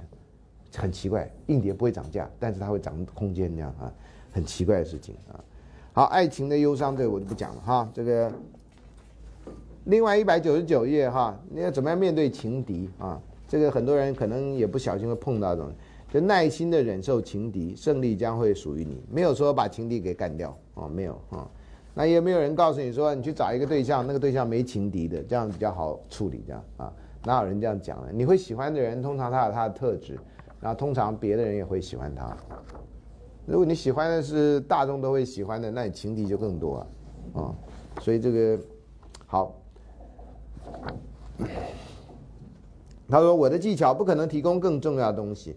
女友向你的情敌皱媚眼的话，请忍受着。他写信给他，也别去碰书本。他愿意从哪里来，就让他从哪里来。他喜欢去什么地方，让他去。这种曲意奉承，一些丈夫对自己合法妻子都这样做了。尤其进入温柔梦乡的时候，我承认这方面的技巧并不完善。有什么办法呢？我自己就达不到自己本人的要求。你看，他还是很难，还是很难啊。这个很多事情啊，就是知难知易行难，真的要去做，真的很困难。”啊，讲都很容易啊！你到这年纪，你慢慢就更发现这一点。等你们哪一天有机会要要要去训诫别人的时候，当人家长辈的时候，你就发现这个都是春几吹啦，啊，台语说的就剩下一张嘴了。我们当老师的常常就会教训别人，那我们自己做得到吗？有时候也做不到，有时候也做不到。但是因为你看不到我的年轻，我看到你的年轻，所以当长辈人常常就可以欺负，因为你看不到我的年轻，所以我可以骂你。我可以掩藏我年轻时候有时候比你还愚蠢的这种故事，啊，我们的老师，呃，这个我在我们年轻时候，我们老师留下一个笔记，讲，就说，哎呀，你们年轻人都不读书，这样哈，那二十年后呢，你们年轻人还是不读书，然后我们开始骂你们不读书，可是我们年轻的时候被我们老师骂不读书，这样，嗯，你们被骂不草莓族，我们年轻的时候，我们老师说，你们这代人，台湾在你们手上就完蛋了，这样。那我相信他们那代人一定也被他们长辈骂说，什么在你们手上就完蛋了，中华民国在你们手上就完蛋了，果然就完蛋了，不是吗？这讲两遍了嘛，啊，那也许会在谁知道呢？这故事有时候很难说的。我老师另外一个很令人鼓励的话，虽然当时听起来完全听不懂，就是说你现在是最后，向后转就第一，这样啊？你听得懂吗？你你人以前没有人要学中文呢。学英文是高尚的事情，现在你学中文是高尚的事情。我那时候年轻时候根本就不可能想象什么二十一世纪中国人的事情。孙中山那样讲啊，然后说什么大家都会学中文，说怎么可能呢？呃，现在就发生了，现在就发生了啊！以前我刚回来教授的时候，很难想象学生不读英文还能够做学问的。现在你不读英文也可以做学问啊，因为中译本够啊，有的中译本比英文英语本还多啊，在我们这行。这是非常夸张的事情啊！你看英译本会，英译本译的比中译本好吗？不是鼓励你不要读英文，我说这个有时候时事的转变会非常非常的奇特，这样，啊，非常非常的奇特啊！我自己就经历过这样啊。好，那爱情方面呢？他保守秘密算不得多大功劳，张扬应该是秘而不宣的事儿，却是重大的罪过，所以不要让太多人知道。在谈恋爱的时候，同学也会有几个、两个至少完全不同的策略。有人谈恋爱的时候是闷不吭声的，这样；有人就开始要跟世界宣布，啊，所以有人就会晒恩爱或晒幸福。你们现在这样讲啊，那有人就是比较低调的啊。有人谈恋爱谈到后来连失恋了，你都不知道他曾经有过一段，非常非常低调啊。所以这个你在校园里面也一样啊。那有人会认为为什么这样呢？有人认为我的幸福不需要遮遮掩掩啊。那有人会认为，哎呀，太幸福了，人家会嫉妒你啊，会诅咒你啊，集体念力是很可怕的啊，这样啊。呃，我讲过我当兵的时候那个集体念力的故事嘛，啊，有没有？没有，这连你都没听过，那就一定没讲过啊。就是我们在成功岭当兵啊，我们那时候当兵很辛苦的啊。第一个三个月基本训练在成功岭，然后三个月专业教育在专科学校这样啊。本人念的是炮兵，所以在台南永康这样啊。那三个月基本训练的时候呢？大学生哪耐得了操啊！天哪，跑三千公尺，我们根本就是拖死狗那样的哈。要不然教那个谁体育老师不作弊的话，我们那所有人都得重修这样啊啊！反正女生跑跑八百，那个跑完以后根本就 啊，每个人都像那个麻风病人，你知道吗？还是什么病人那样，就是口吐白沫那样，好难看，你知道吗？啊，总而言之，我们那时候体力弱到不行啊啊！那时候要念罗家伦的文章，什么运动加精神啊，希望能够强国强种这样。开什么玩笑？到我那时代还没有人强过强种，台大学生都那样，早就完了，结果可能也就完了。Anyway，好，所以他去当兵，每天得这样操啊，我还跑五千公尺啊，这那的这样哈，就每天非常辛苦。那最快乐的时间是什么呢？是收信的时间，啊，尤其刚开始前面的那三个月，那收信呢，就那个那个呃叫什么班长啊，班长就会把那信拿在前面，大家集合吃晚饭。之后睡呃洗澡之前啊，有个十分钟就开始念信。孙中兴一封信讲啊，就有个家伙呢，就每天一封信，信里面呢有一个简报是武侠小说的连载，他女朋友每天剪给他，还有一颗情人糖。我们其他人呢什么都没有，有一半以上的人，一百二十个人，有一半以上的人没有一封信。那你每天看着人家拿信，你知道吗？那种那种那种落差是非常非常大的。拿信的人多幸福，然后我们这种没有信的人呢，就是孔子说的“民无信不立”，连站都站不稳，知道孔子讲的就这个状态，啊！哎呀，你们真的不了解啊！你们现在当兵只要四个月，那哪有什么？你还没你去了说哈，你已经回来了，这样你知道吗？你几个月不见也就这样嘛。哎呀，那好难熬那日子，所以呢，大家就有个集体念力，诅咒他。然后没当完兵呢，还没当完三个月，还没当完，有一天。连长就说了啊，大家现在开始注意他言行啊，因为他失恋了，因为他昨天收到一封喜帖，哦，念力成功了，这太可怕了吧？啊，这念力也太可怕，他现在喜帖他女朋友结婚了，这样，他女朋友结婚了，所以怕他寻短啊，也不可能让他请假回家呀，就怕他寻短啊，就这个站卫兵每天每个人站卫兵交接之后要先去看他还活着还是死的。啊，然后不准让他站卫兵，因为我们站卫兵的时候有一把刺刀，怕他刺自己或刺别人，一热胃都不是好事，很可怕。不过那家伙很坚强，后来跟我们大家一起就完美的毕业，这样在成功岭他没死掉。有一个有一个人，我们学校的另外一个系的，就回到台北来放假，第第第三个礼拜、第四个礼拜就没回去啊，就宣布他逃兵啊，发现他死在家里啊。同学，我那届的，嗯，我那届另外一个系的，没有人知道他怎么死的，就有人就受不了那压力啊。你说，尤其从台大学生变成军人，那是一件很很痛苦的事情，非常痛苦的事情啊。好，回到这里来哈，所以在爱情方面要不张扬哈，然后不要忘掉集体念力的可怕，这样哈。当然，这故事教训不是剩集体念力了，那当兵真的会兵变了。一颗每天一颗情人糖跟一一个那个武侠小说连载武侠小说，这个是我们其他人都完全想象不到可以有这种福利，你知道吗？他每天活的就是为那封信啊，为那颗情人糖。我们呢，就为了那个念力啊，很可怕。所以有些人会很低调，我是完全了解的哈。那集体念力有时候你也不知道他该怎么科学的解释的。坦白讲，我这不知道怎么科学解释啊。嗯，他应该告国家赔偿，告那个 国防部的赔他一个女朋友来，啊，或者赔他一本武侠小说跟一盒金人堂的，对不对？啊，把它算一算，大概赔多少这样啊？好了，还要赞扬情侣两百页，赞扬情侣的缺陷啊，啊，你不可以指责一个女生的心身体缺陷，呃，每个时代女人对于女人该有什么样的身体有不同的想象啊，呃，你们活在这个时代，大部分女生都会觉得自己太胖。不知道为什么，我那个时代没有一个女生觉得自己胖，没有。就算是照你们现在标准来，是很胖的女生都不觉得自己 OK。我们的时代，像你们像这种这种身体的女生，大概都属于那种营养不良型的。啊，哪有人瘦成这样？还每天我要减肥，然后你要减肥又去喝泡沫红茶，你们的行为真的有时候完全不知道是干嘛这样啊。那你们男同学也是啊，那就你们这世代是那种泡沫红茶时代，吃完饭的第一件事情就到饮料店旁边门口排队这样，啊，一一定要一杯饮料，好像今天才度过得了。这就让我想起我从美国刚回来的时候，我每天一定要喝至少一瓶可乐，我才觉得过了一天这样。啊，我一定要喝可乐，一定要吃到那种薯条，你知道吗？啊，所以身材就一去不复返啊啊。不过，哎，有。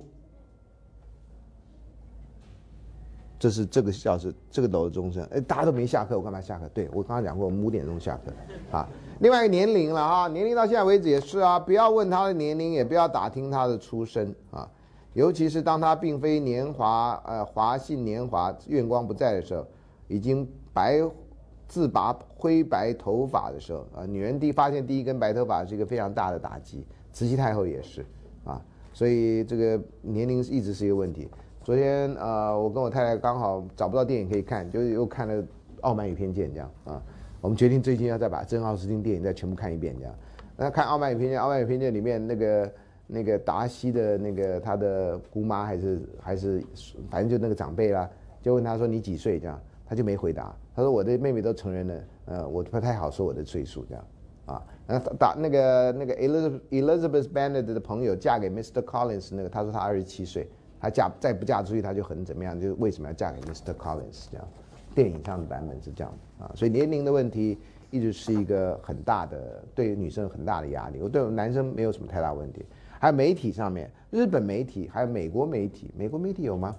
好像每次讲明星的名字都要讲他多少岁，那那个好像都是都不至少你当初，除非你当初就是假的新闻啊。我们台湾大概都很少会去主动说人家多少岁啊，只有林志玲啊。那大家就一直想，都很喜欢写他多少岁这样哈，像我们这种林友会的人就觉得干什么呢？对不对？啊，好，好，所以年纪的问题哈，年纪的问题这个呃就不多说了啊，所以大家都很明了，男生呢通常越老越值钱，大部分人会这样想，但是你要越有智慧，其实是比较重要的啊。啊，第两百零一页讲到床地的事情，那这个我们就不太好讲了哈。我们是爱情社会学，不是色情社会学啊，所以这个你有机会你就看像其他的书籍啊。这个老师不太适合讲这个。第三卷哈，就讲到这个呃，德性是女性化的啊。呃，我们中呃中国话里面有时候讲到说妇人之仁，好像妇人之仁是很糟糕的事情，其实不应该这样想啊，这真的是一个偏差啊。好。那个他得到女性的欢心又有什么奇怪？而且呢，我的著作不是面向这些人的，我的小船只需要小小风帆就可以，我只教授轻巧的爱情啊！我向来就是我就来教女子如何博取他人的爱，所以前面是教男人怎么样去博取女人的爱，然后从第三卷开始，他要教女人怎么博取男人的爱啊！他说呢，女人呢通常都不懂得躲避爱火跟爱神残忍的利剑。呃，在一般的印象里面，哈，很多女人为了爱情可以牺牲自我到一个非常夸张的地步，啊，再加上某些故事的推波助澜，这种印象就女人爱得轰轰烈烈，这种印象就很容易出来，啊，呃，其实男女都有啦，其实男女都有啊。呃，你偶尔在，可是就是这种故事出来的时候，因为会被报道的特别多、特别详细，所以呢，你就会有一个误解，以为这种这种爱情故事就是所有的爱情故事的的极致，其实不是的，是因为大家就或者报道这种人喜欢这种故事啊，就喜欢某种程度撒狗血的故事这样啊。那我注意到这种戾气在男人身上造成的伤害较浅，因为男人常常薄情。可是柔弱的女子负心的不多，这样啊，那这个也有人尝试着从演化心理学的观点来讲，为什么女人比较专情，男人比较多情，啊或者薄情，然后男人薄情呢，是因为男人要保证自己的后代有更多的存活几率，所以要到处撒种，啊他的薄情就是像到处撒种，保证他自己的后代呢有更多的存活的几率，这从演化心理学来讲，当然有很多人不以为然，我个人就不以为然啊。然后那个女子最专情呢，是因为女孩子生这个她生理的关系，她一年只能生一个小孩，也不是年年能生啊，还有一个间隔，所以她为了保障自己的小孩的这个呃呃最大的存活，她当然要找一个男人啊，或者找一个雄性的动物来依靠，然后这个雄性动物能保障他的后代得到更好的，包括基因方面，包括权力方面，包括物质利益方面。各方面的这种呃优势，所以女人呢要找这种比较有权力的男人，啊，所以通常呢就这样幻化成另外一面，就男的呢通常的才的双重的才，才能的才跟财财力的财啊，这很重要。女人的美貌就变得非常重要，所以历来美貌一直是女人最大的利器。这为什么到现在为止周年庆女生要花多少时间去装扮自己？这有一个潜在的这个这个叫演化的因素。这以上是所谓的演化心理学对于这种方面的一贯的解释啊，有很不以为然的人，因为这是一个目的论的解释，因为现状是这样，所以你就这样解释，啊，那个并不表示这是历史的实情。那历史实情怎么样，没有人知道啊。好。再回到这讲到第两百零二页，所以呢，他说要强调自我的修饰啊。他美貌呢是神指的赐予，不过可将美貌引以为傲，这个引字打错了。引以为傲的人能有几个？所以大部分人都没有得到神奇的赐赠，细心的修饰会给你美丽的容颜，这就是化妆的重要的基础。这样，但我个人认为不是这样啊，因为我一直很关心这个问题，从很年轻的时候就关心这个问题，到底什么样的美是真的美？啊，说这个呃，特特洛伊战争是因为海伦的关系。啊，中国男人呃，不，世界上男人很喜欢把战争都跟归根跟女人有关，对不对？呃，明朝的灭亡是因为吴三桂引清兵入关，那为什么要引清兵入关？因为李自成把陈圆圆给裸去了。如果远裸去的是陈芳芳，那他就不会那个。男人没办法保家卫国，然后找出这些借口来，对吧？我上次也讲过打那个那个褒姒的故事嘛，对不对？也期待各位女同学啊，男同学我们大概是没希望的了哈。我们这个物种可能有它劣根性在啊，女同学这拯救人类的最后办法就是靠女同学了，对不对？那这你真的这样讲吗？啊，所以美貌呢，我觉得美貌呢，海伦真的在我们现在男人看来都会心醉神迷吗？然后你不要讲这个，你光现代有些人哦，我们觉得很美的人，包括老师觉得很美的人，别人并不觉得她美啊，所以没有这种普世标准吗？啊，你们喜欢的偶像啊，不不管他的才艺或他的美貌或者他的英俊啊，我们讲男女通来看，那有这种普世标准吗？好像没有，啊，好，这是一个从这个呃比较容易看到的美的部分来看，那比较不容易看到美的部分来看，说到底是不是美丽的人都结婚了，然后比较丑的人都没结婚？如果我们用一个这种，那你去看看结婚的夫妻嘛，长什么样都有啊，长什么样的都有啊。这个有些人，你认为他不可能有人会嫁给他，或不可能有人会娶的人，不这样结婚了吗？结婚当然不一定跟爱情有关了哈，在某些婚姻里面。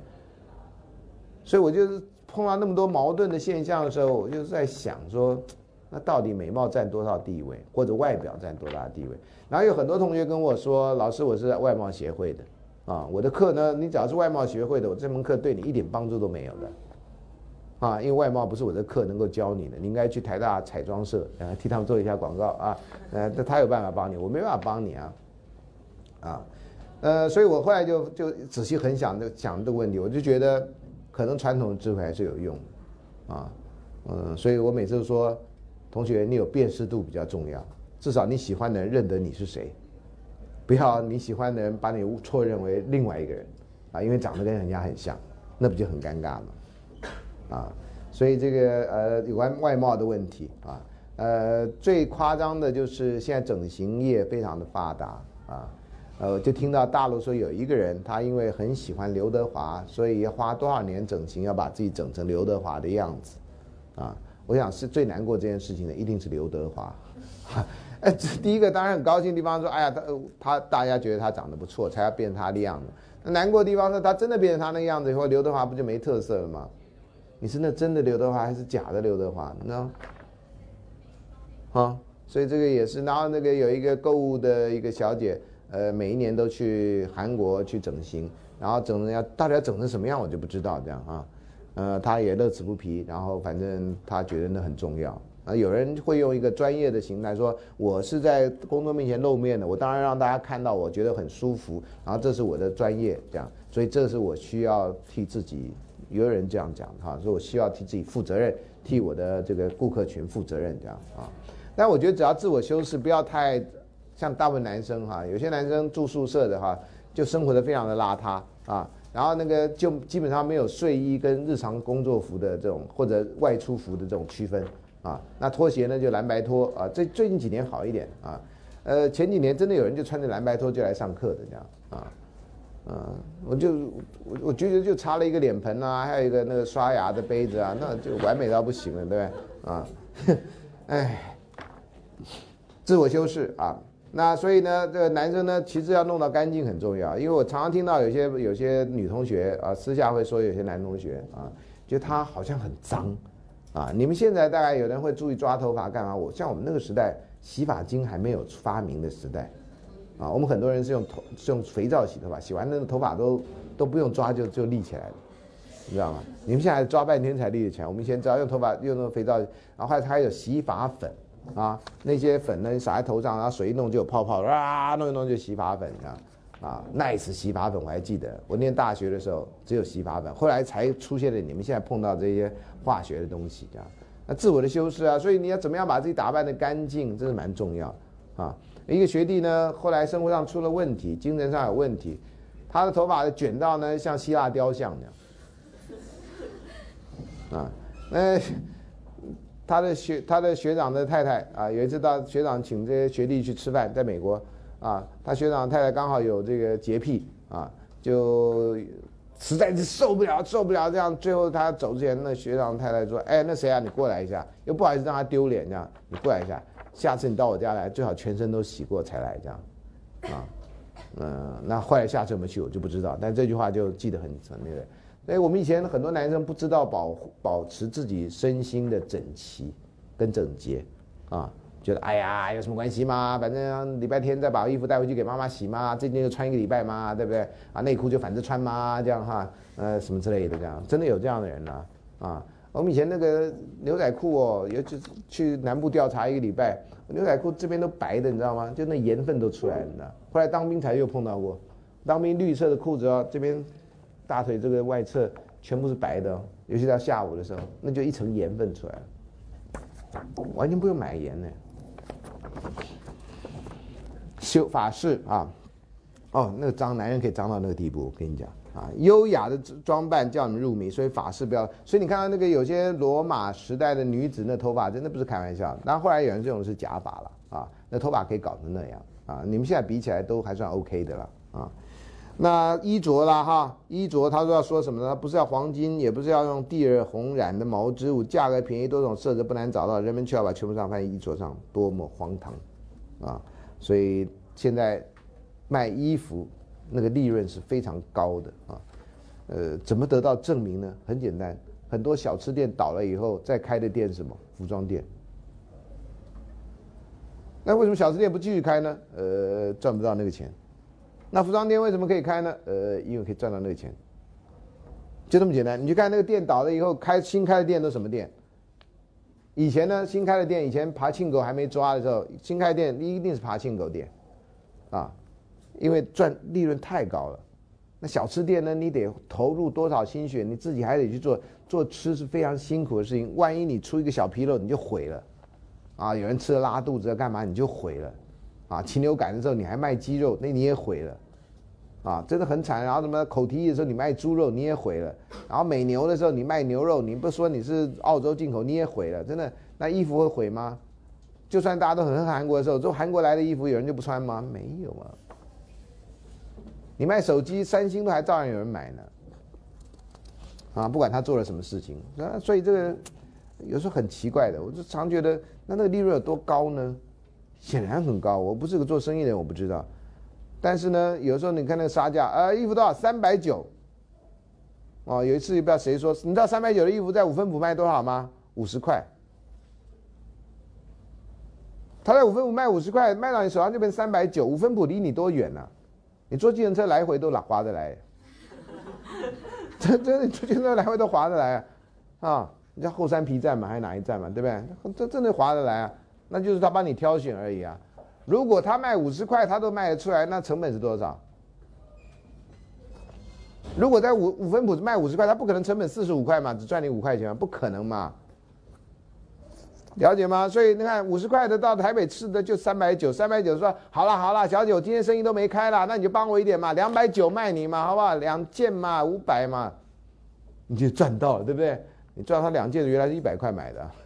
然后就赚你四百块啊，然后一副那种亏欠你亏欠他很多的样子。嗯，我以前都不懂啊，我觉得不会吧？不会吗？啊，我不知道你们有些人可能是管院的，你不知道这个每个行业的那个呃多少利润算是合理利润，然后多少利润的生意才能做，这一定有人教过你们吗？啊，我有那个亲戚，呃，觉得薪水不够。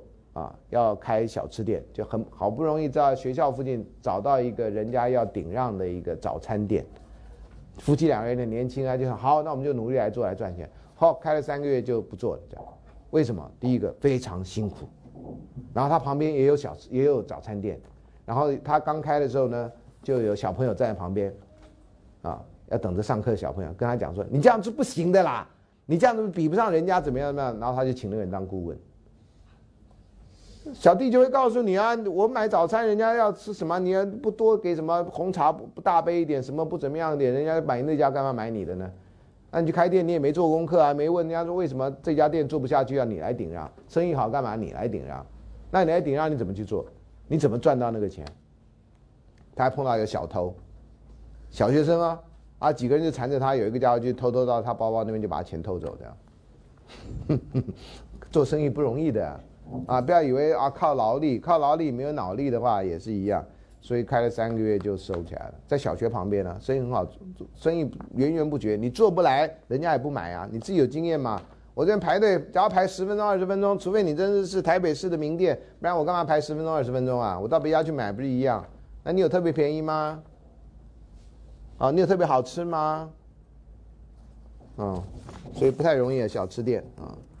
你就算开那种鼎泰丰那种级数的，我那天看新闻，天哪，他常常在检查那些人的手有没有细菌，然后有没有什么生菌素，然后检查那个东西，然后小笼包的那个证每天呢，每天不断的在那边检查这些人的东西，怕就是哪一个人出意外他就完了，所以他品品管就很很很忙啊，就这样，所以小他会比较贵啊，啊哈，不他不说，然后打扮漂亮方法呢是腋下不可有狐臭，哎，这不知道为什么西方人特别狐臭药在在西方卖的特别好，啊。我的老师里面经常哈，男人老师经常的腋下就一一就一一一滩湿湿的这样，啊，我以前看美在美国坐车一堆狐臭广告，电视上一堆狐臭广告，就不知道为什么需要这样。外国人体味真的是比较重，台湾呢，狐臭的广告没有那么重，你就知道这问题没那么严重。有些人有，啊，那以前我念书的时候，天呐，公车还没冷气，夏天的时候。你回到家，你都被熏昏到了，你知道吗？尤其那种上下班时间很可怕的，啊！现在到处都有冷气，以前还有冷气公车要多多几块钱，你坐冷气公车没有学生票，你要多加钱，啊！那时候冷气公车跟非冷气公车之差，哎呀，那个时代，现在你不冷气谁坐，对不对？好，那这个打扮漂亮方法以外，不要让别人看到自己化妆啊！这个很多女同学应该有了解，这样哈，女人在化妆的时候是最可怕的时候啊。因为还没有完成啊，基本上人不人鬼不鬼，基本上是无间道状态啊。好，所以啊，女生化妆都躲起来啊。你看那个化戏剧化妆都躲在后台啊，不就这样的吗？她没化好妆不会让人看的啊。她不是要表演，对不对？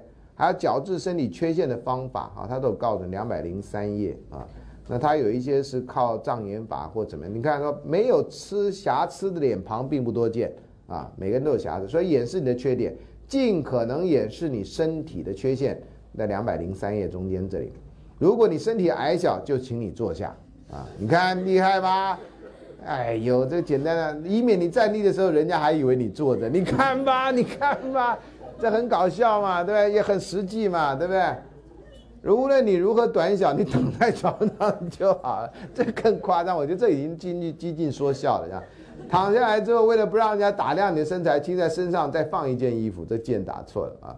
然后把双脚遮掩起来。如果身材带瘦，就要穿宽松的衣服，肩上再披一件宽宽阔的大氅啊，就大衣了哈。你脸色苍白，就涂上胭脂，还要化妆，穿上颜色鲜艳的衣服。皮肤棕色太深的话，就请注于法罗斯的白色化妆材料。以前就是要美白嘛，这这讲过好多遍，对不对？美白美白，从古到今都要美白啊，啊。所以黑人就很辛苦啊，因为从小黑人的女孩子或男孩都被教导白皮肤是好的，白面包是好的，黑的是不好的，所以他们就认同不好的，在这电影都有演啊，这就是黑人的一个大困扰啊。然后我们慢慢学到，我们黄种人比上不足，比下有余啊，啊，那美国人白人呢又很奇怪，到了夏天就到海边把自己晒黑啊，啊，所以那个晒的那个呃棕黄色什么黄古铜色皮肤是那种很重要的一个表示你身体健康的一个象征啊。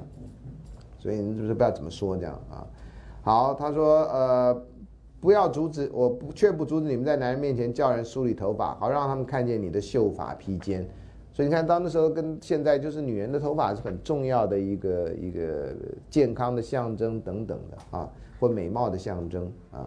哦，对不起，那是往上跳啊，再把双脚遮起来。如果身材太瘦，穿宽松的衣服，脸色苍白的畸形的脚。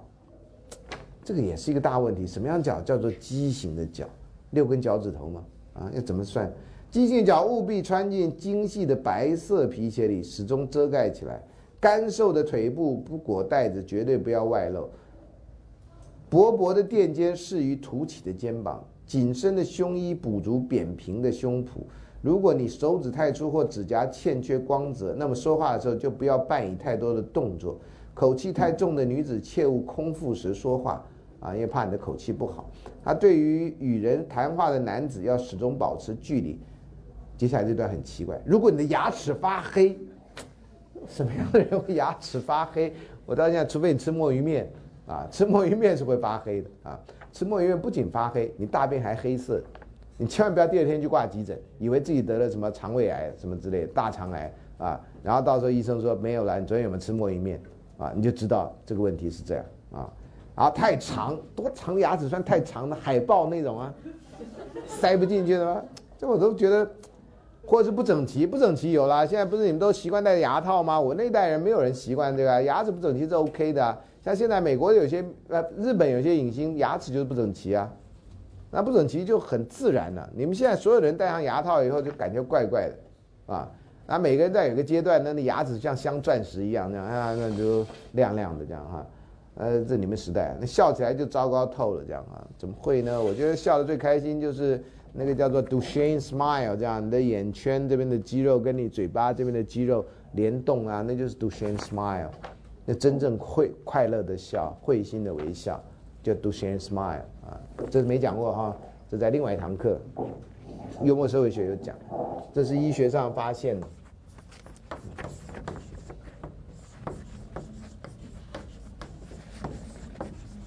它有，你可以查得到，它有这个叫做眼轮廓肌跟什么什么什么这两个肌肉，呃，同时牵动的时候，这是真心的微笑。我们中国话里面有说皮笑肉不笑，大概讲的只是嘴角这样，嗯，这样哈，然后这边没有真心的微笑，眼部周围的肌肉并没有动带动啊。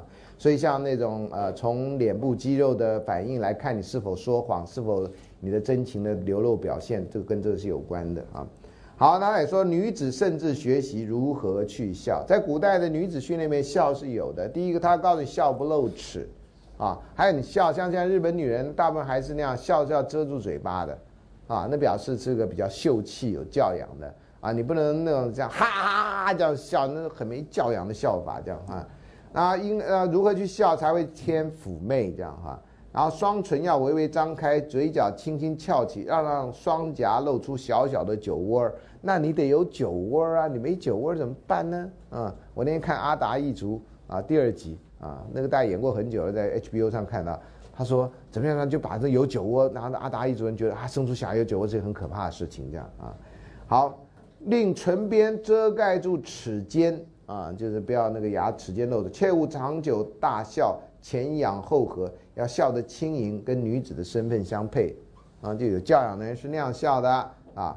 女子还要学习如何哭得得体，不仅笑要得体，哭也要得体啊。参加葬礼的时候，不能把那个脸都哭花了，对不对？这很重要的啊。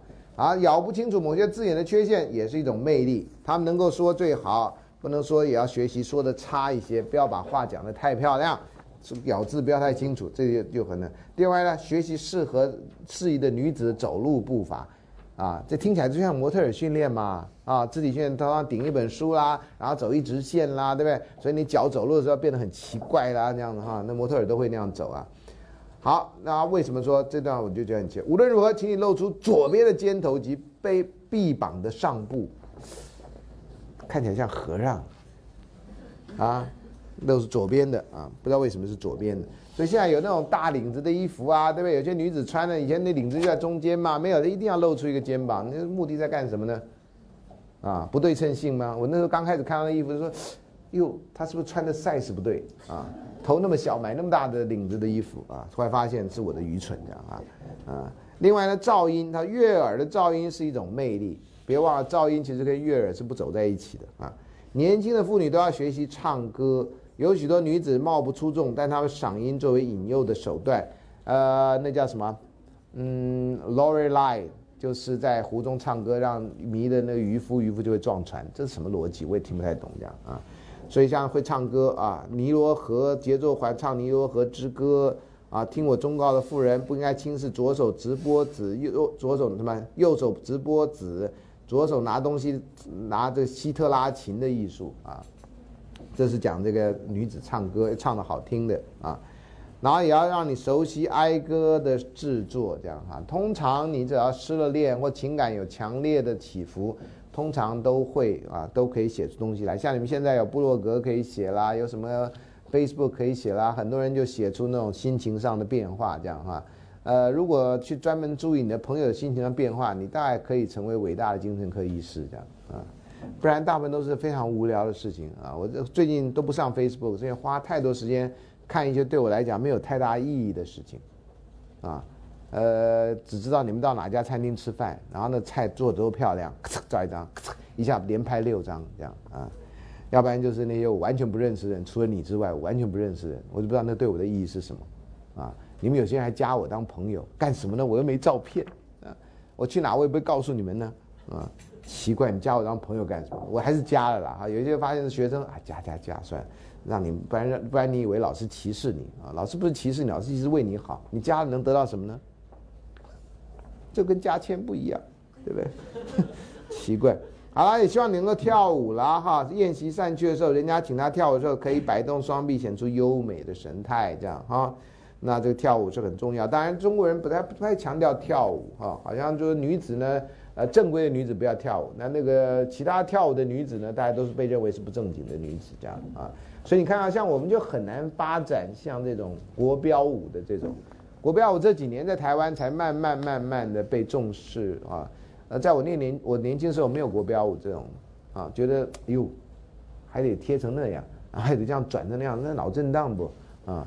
所以我们那时候，所以后来我当老师的时候，发现有学生国标舞跳得很好，这样哈，然后又电影又有演这样，我们当初的国标舞真的有很多邪恶的想象这样，啊，真的有邪恶想象，都认为跳国标舞那两个人一定是淫荡到不行的这样啊。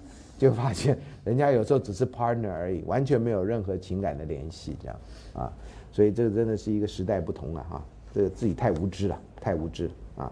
好，也不要掩盖你的魅力哈。他说两百零五页，女士们，你们柔弱的天性允许你们从事的玩意儿这些，男人活动天地要广大多。这当然对于女人，现在女人来讲，这当然是很不服气的了哈。那觉得男女平等，男人能做，女人也能都能做啊，为什么这只有男人能做呢？啊，好。然后他也提醒你要避开某类的男子，两百零五页中间哪些呢？就避开那些炫耀自己的风度跟英俊的男子啊。呃，我觉得第一个可能容易一点，第二个就比较难点。他说这些人呢，连每根头发都注意摆放在固定的位置。哎呀，这描述真的太好了啊！呃，他们跟你说的早就跟成千上万的女子已经说过了啊。他们的爱情漂浮无定，一个男人比女人更带女人气，而且拥有的情人也许还更多。这女子又有什么办法对付呢？这骂到很多人啊，因为这男人跟女人一样，那不是骂到女人吗？对不对？这话怎么讲啊？还有一个女子收取情人礼物之后，如果拒绝给予情爱之欢，她能够灭掉维斯泰的永恒之火。这样的女子就能够从伊纳克斯的女儿的神殿中夺走圣物，还能够给丈夫服食混有毒芹末的毒药。唉。这有时候也是跟这题有关的，就你收人家礼物以后，你是不是就得 follow 这个礼物所蕴含的意义？这样，啊，呃，我去美国念书的时候是一九八零年代啊，刚开始，很多人不了解这个啊，呃，美国人因为有经过一九七零年代的这个性革命，所以对性的问题对于我们啊那时候台湾去的人要开放比较多。那有人就会请你吃饭呐，美国人是不随便请人吃饭的啊。那个文化呢，就是 Go Dutch，就都要到荷兰去的文化，懂吗？啊，你觉得大什么事情都平分？我们台湾的文化就是大家都请客，干嘛平分呢？你们现在平分概念是因为最近才才比较明显，我也主张这样。那当初都是男人，我念书的时代啊，男人跟女人出去，如果你对他有意思啊，都是男人出钱的，女人不用出钱的，这是江湖规矩啊，啊。那很多女人也不敢占人家便宜啊，就就说我不要出去，就是这样。所以以前讲的很清楚，不像你们现在有有作为朋友的空间。好啊，那个就听说有这样的留学女女留学生啦，到了美国去啊，美国男生请她吃饭，她也吃啊，请她去酒吧，她也去啊。就男生就要跟她上床，然后她就不要，不要，男生就说那你把今天一半的钱给我这样。我们吃饭跟去酒吧一半的钱给他，那女生就很生气，就把这故事传出来，那大家觉得你白目啊你，啊，那这个我们经过文化冲突，我们就觉得你对人家没意思，你干嘛去跟人家就占人家便宜呢？那他觉得，哎，你怎么那么不礼貌呢？你就应该请我吃饭呐？谁规定我吃你的饭就一定跟你上床呢？啊，我们同同时去美国的男生跟女生，有时候就有这种文化冲突，本身自己就冲突起来，不管美国人怎么想。啊，我们男人觉得你女生怎么干干嘛随便跟人家去，然后吃人家东西，然后最后人家给你上床，你还拒绝。那女生就我我吃你东西，为什么一定要跟你上床？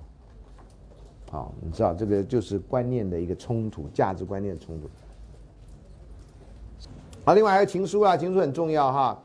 他说呢，你看写在松木板上的字，原来是要探实虚实的。机灵的侍女接过了书简，你得仔细阅读，从字里行间，你准可以判判辨出所表达意愿是否诚实无欺啊。这个他太乐观了，很多人呢就容易被情书里面的话所骗啊。你怎么知道情书里的话真正表达他的意思呢？在后来不久，就马上有情书大全这样的事情。啊，我当兵的时候，有一个小兵要写信给他的女朋友，他喜欢的女生，然后就请我帮他看一下，啊，那时候我还无借借之名，会会会做这种事情啊，他就说，呃，少尉，你可以帮我看一下我的情书。我说，那你这情书怎么写的？他说，我抄那个情书大全，那街上都有卖情书大全。我说，我去看，我看了以后，到现在都还为止还记得，天上最美丽的是星星，人间最美丽的是友情，啊，这是他的第一句话。啊，我觉得非常符合《诗经》里面的“关关雎鸠”。先讲一个鸟，跟星星有什么关系？动物园还有点关系，你跟那个天上有什么关系啊？结果他说：“好像你愿意跟我交朋友吗？啊，我可以在呃，我有这个荣幸能够请你的什么出去看场电影、吃晚饭吗？什么的？我们都在当兵了，只有礼拜天有空啊。啊，后来听说还真的有约到，啊，字写的是丑了一点，但是还蛮有诚意的啊，一笔一画都写的蛮清楚的啊，所以就看出他的丑这样啊。”好，啊，情书啊，所以字里行间能够变出来，然后呢，是否出自爱恋的心？拖延一下时间才回信。哎呀，你们现在这种 email 时代，还有这种这叫什么？不管是 line 世代，或者是 whatever，你们都希望我写信给你马上回，对不对？我最恨你们这个人。然后有时候我就刚好就很忙啊，呃，老师，我下礼拜的作业是不是一定要交什么之类这样？哎，我有时候就真的是故意不回，有时候真的是忘了，啊。我想你为什么不是马上问我呢？你一定要写这个信，然后我还要回，然后我种很礼貌的人，我一定会说某某同学啊，或某某某，谢谢你的来信。我第一句话就要写这个啊，那就花了多少时间呢？嗯，哎，好吧，拖延一下时间才回信啊，那个是以前了哈。我现在是晚一点我来回信，你们就很难过。然后我要早一点回信，大家都高兴到不行啊，说哎呀，没想到那么快获得你的来信这样啊。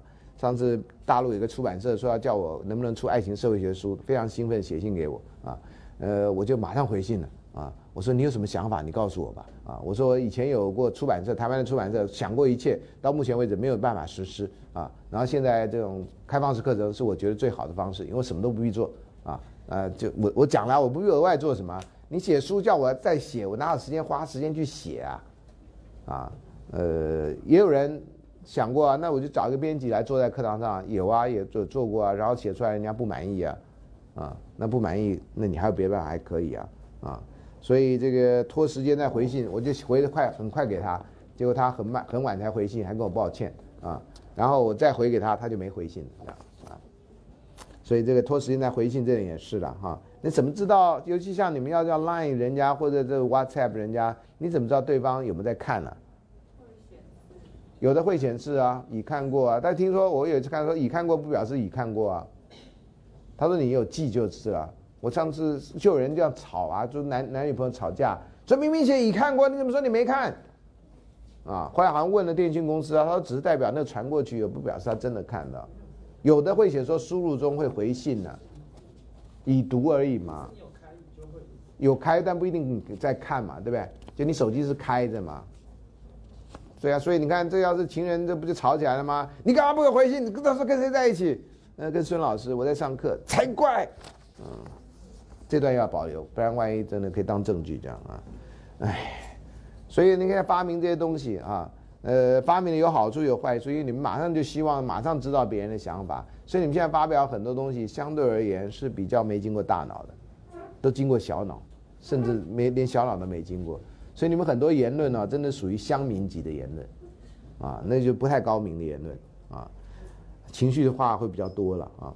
好，那那个呃，推一下回信，等待素来是刺激恋情的，你就让他等。这以前有些人就特别强调这个。你别让他那么容易就追你到手，你一定要显示出女性的矜持，所以什么事情呢都要不要答应，不要那么快答应，吊他胃口。啊，我最恨这种人啊！我小时候就听到很多这样的故事，讲我就希望不要碰到这种女孩子啊啊，结果好像真的没碰到，因为大家马上都拒绝我，所以所以完全不需要等三次这样啊，马上第一次就拒绝你，嗯，所以有时候不要祈祷太深了。因为你的愿望实现以后，可能对你来讲是一个很大的折磨啊。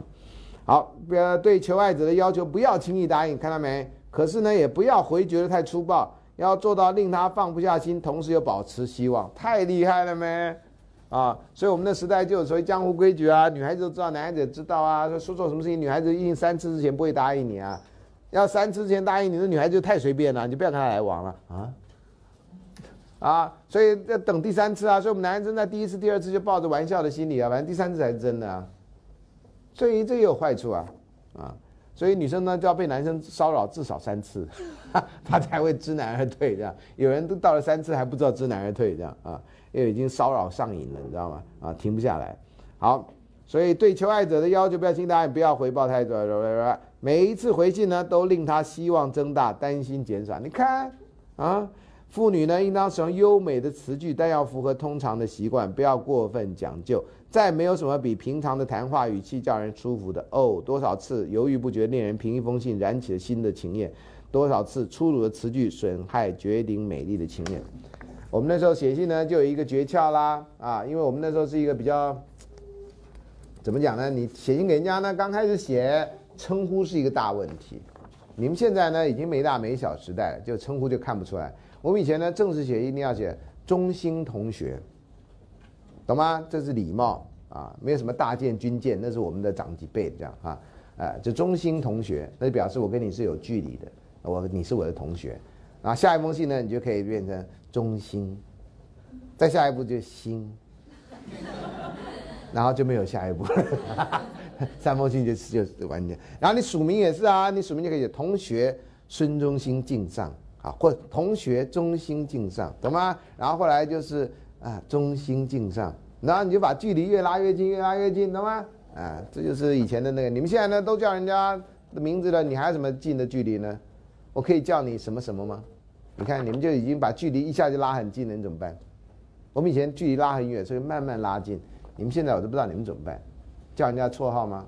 我怎么知道你平常叫人家名字的时候是亲近的意思？那你要在更亲近的时候什么怎么怎么表现？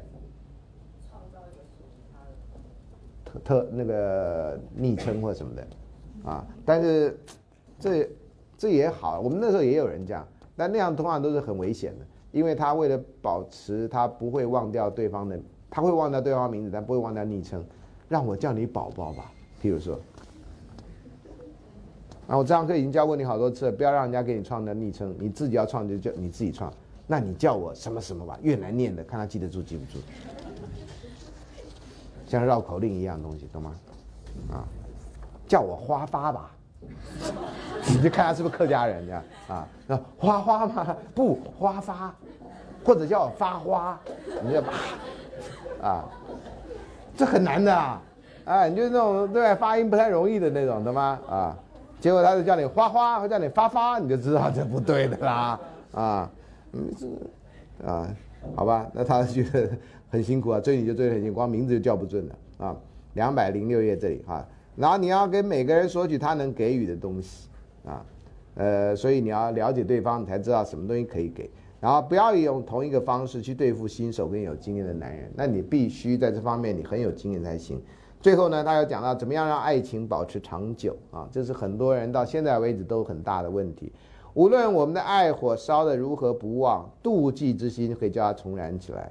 我嘛，我得承认，我去爱是因为受到伤害。他一直强调这一点，也很多人深信这一点，我是不相信这一点的人。啊，所以呃，这是你们自己看着办啊，因为这一点的那个可能的伤害或者叫做我们要模仿医药化，那个副作用很大，那副作用有时候会把你给搞垮，会把这个关系给搞垮，所以一定要小心这样啊。好，那其他的就没有什么特别要讲的，其他都差不多，那时间也差不多了啊。呃，那今天就先上到这里，下礼拜我们会教他讲的《变形记》里面其他故事啊。那这里面呢，基本上是他提出的一些想法。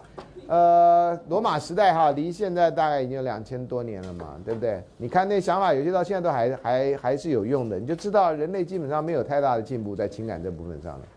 哈，那有一些已经不符合时代的价值，各位同学一定要了解哈。所以我们这只是从。历史的角度来这个了解历史上对爱情有哪些看法跟建议，这样啊。好，那今天就先上到这里，希望大家回家不要淋到。